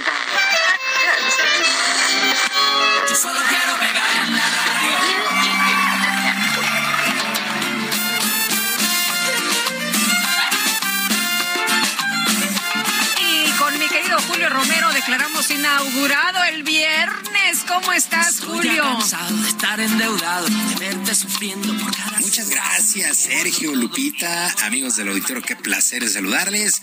Lo logramos, llegamos a la otra orilla, por fin es viernes y como todos los viernes, pues el operador Cacharpo, DJ Quique, pues sabe, sabe, sabe su chamba y siempre, siempre con la buena música, pero pues vámonos rápido con la información.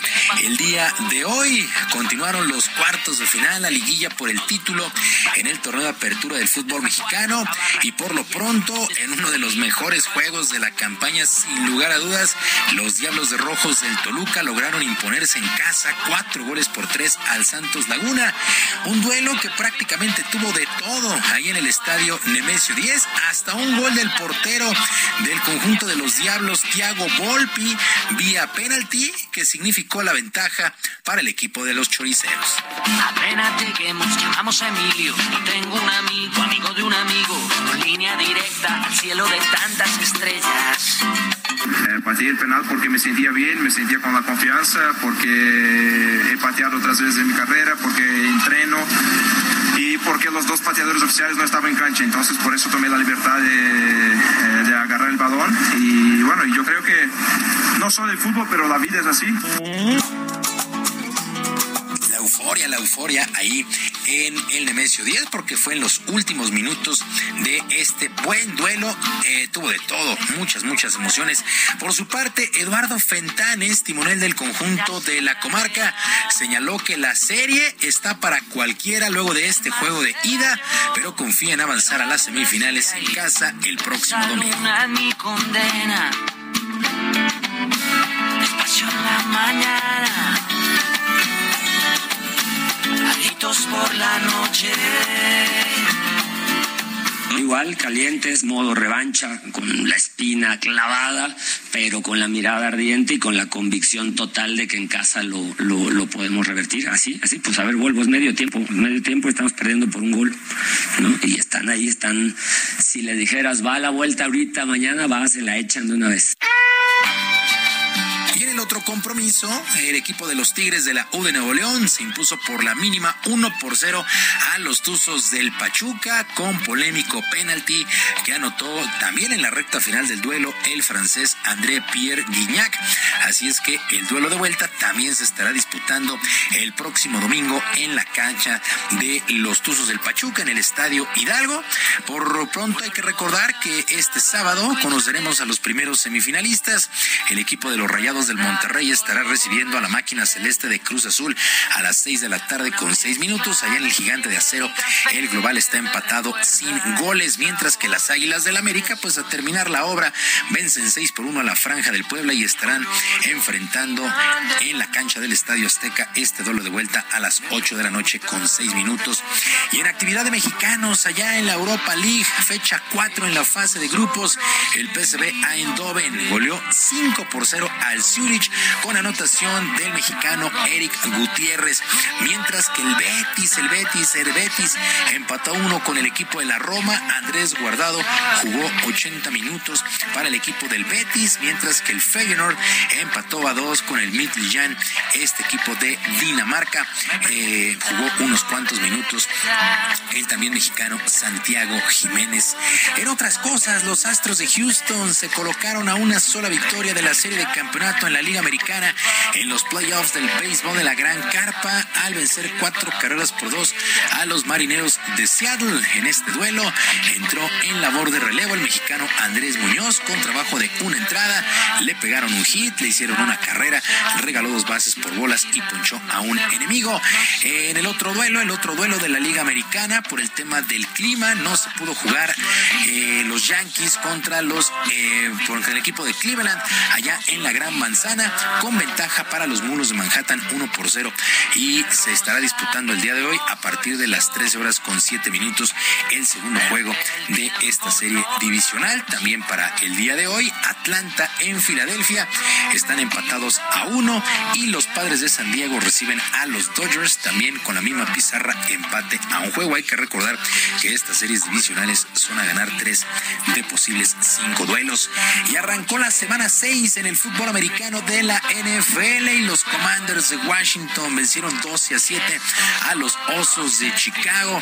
Carson Wentz, el mariscal de campo para Commanders, solamente 99 yardas, no lanzó a las diagonales. Justin Fields, 190 yardas, una anotación, también lo interceptaron en una ocasión. Ambos equipos quedan con récord de dos ganados y cuatro perdidos. Y todo listo para que este fin de semana, los días 15 y 16, se lleve a cabo la final de la Copa del Mundo de Tiro con Arco allá en Tlaxcala, con la participación de los 32 mejores representantes de la especialidad. Por lo pronto, en la ceremonia de inauguración, la titular de la CONADE, Ana Guevara, agradeció la hospitalidad que le han dado en la entidad, tanto a los competidores como a los medios de comunicación y los aficionados, y deseó suerte a todos. Pero fueron la altura de este gran evento, la final de la Copa Mundial de Tiro con Arco. Enhorabuena, gobernadora, una vez más, éxito, una página más de este gran paso, que el deporte demuestra que no hay límites, que no hay frontera y que no hay nada que nos impida poder estar juntos y festejar este gran momento. Enhorabuena. Carito el corazón por México estarán compitiendo la medallista olímpica Alejandra Valencia, además de Jesús Ángel Flores, Andrea Becerra, Dafne Quintero y Miguel Becerra. Así es que 15 y 16, sábado y domingo, esta final de la Copa del Mundo de tiro con arco. Sergio Lupita, amigos del auditorio, la información deportiva este viernes.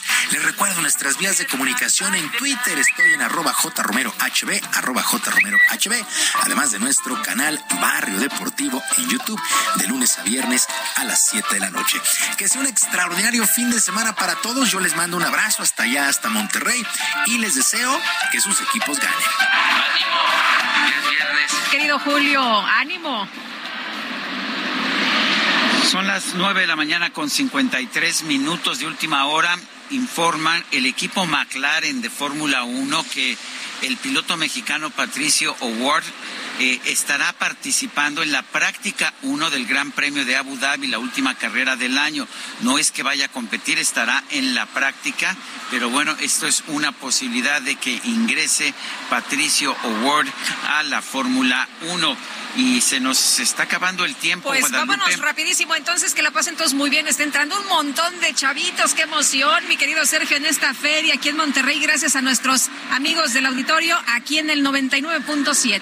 Y gracias, por supuesto, a Mauricio Letaif él es director de Zona Norte aquí en el Heraldo. Gracias a Marcela González, por supuesto, gerente de Relaciones Institucionales de El Heraldo Monterrey. Luis Matus, gracias por operarnos. Gracias. Gracias por apoyarnos. Gracias a Carla, a Carla Ruiz y, por supuesto, a Ángel Gutiérrez, que nos han acompañado en esta transmisión. ¿Y qué crees, Guadalupe? ¿Ya nos vamos? Ya nos vamos, que la es pasen viernes. todos muy bien, disfruten este día y si andan acá en la fil, caíganle. Bueno, pues hasta el próximo lunes. Gracias de todo corazón. Saludos, banda. Aquí estuvimos. Dear Mother Nature, murmuring low. yourself go, so please be sweet, my chickadee. When I kiss you, just say to me, it's delightful, it's delicious, it's delectable, it's delirious, it's dilemma, it's the limit, it's deluxe, it's Heraldo Media Group presentó Sergio Sarmiento Lupita Juárez.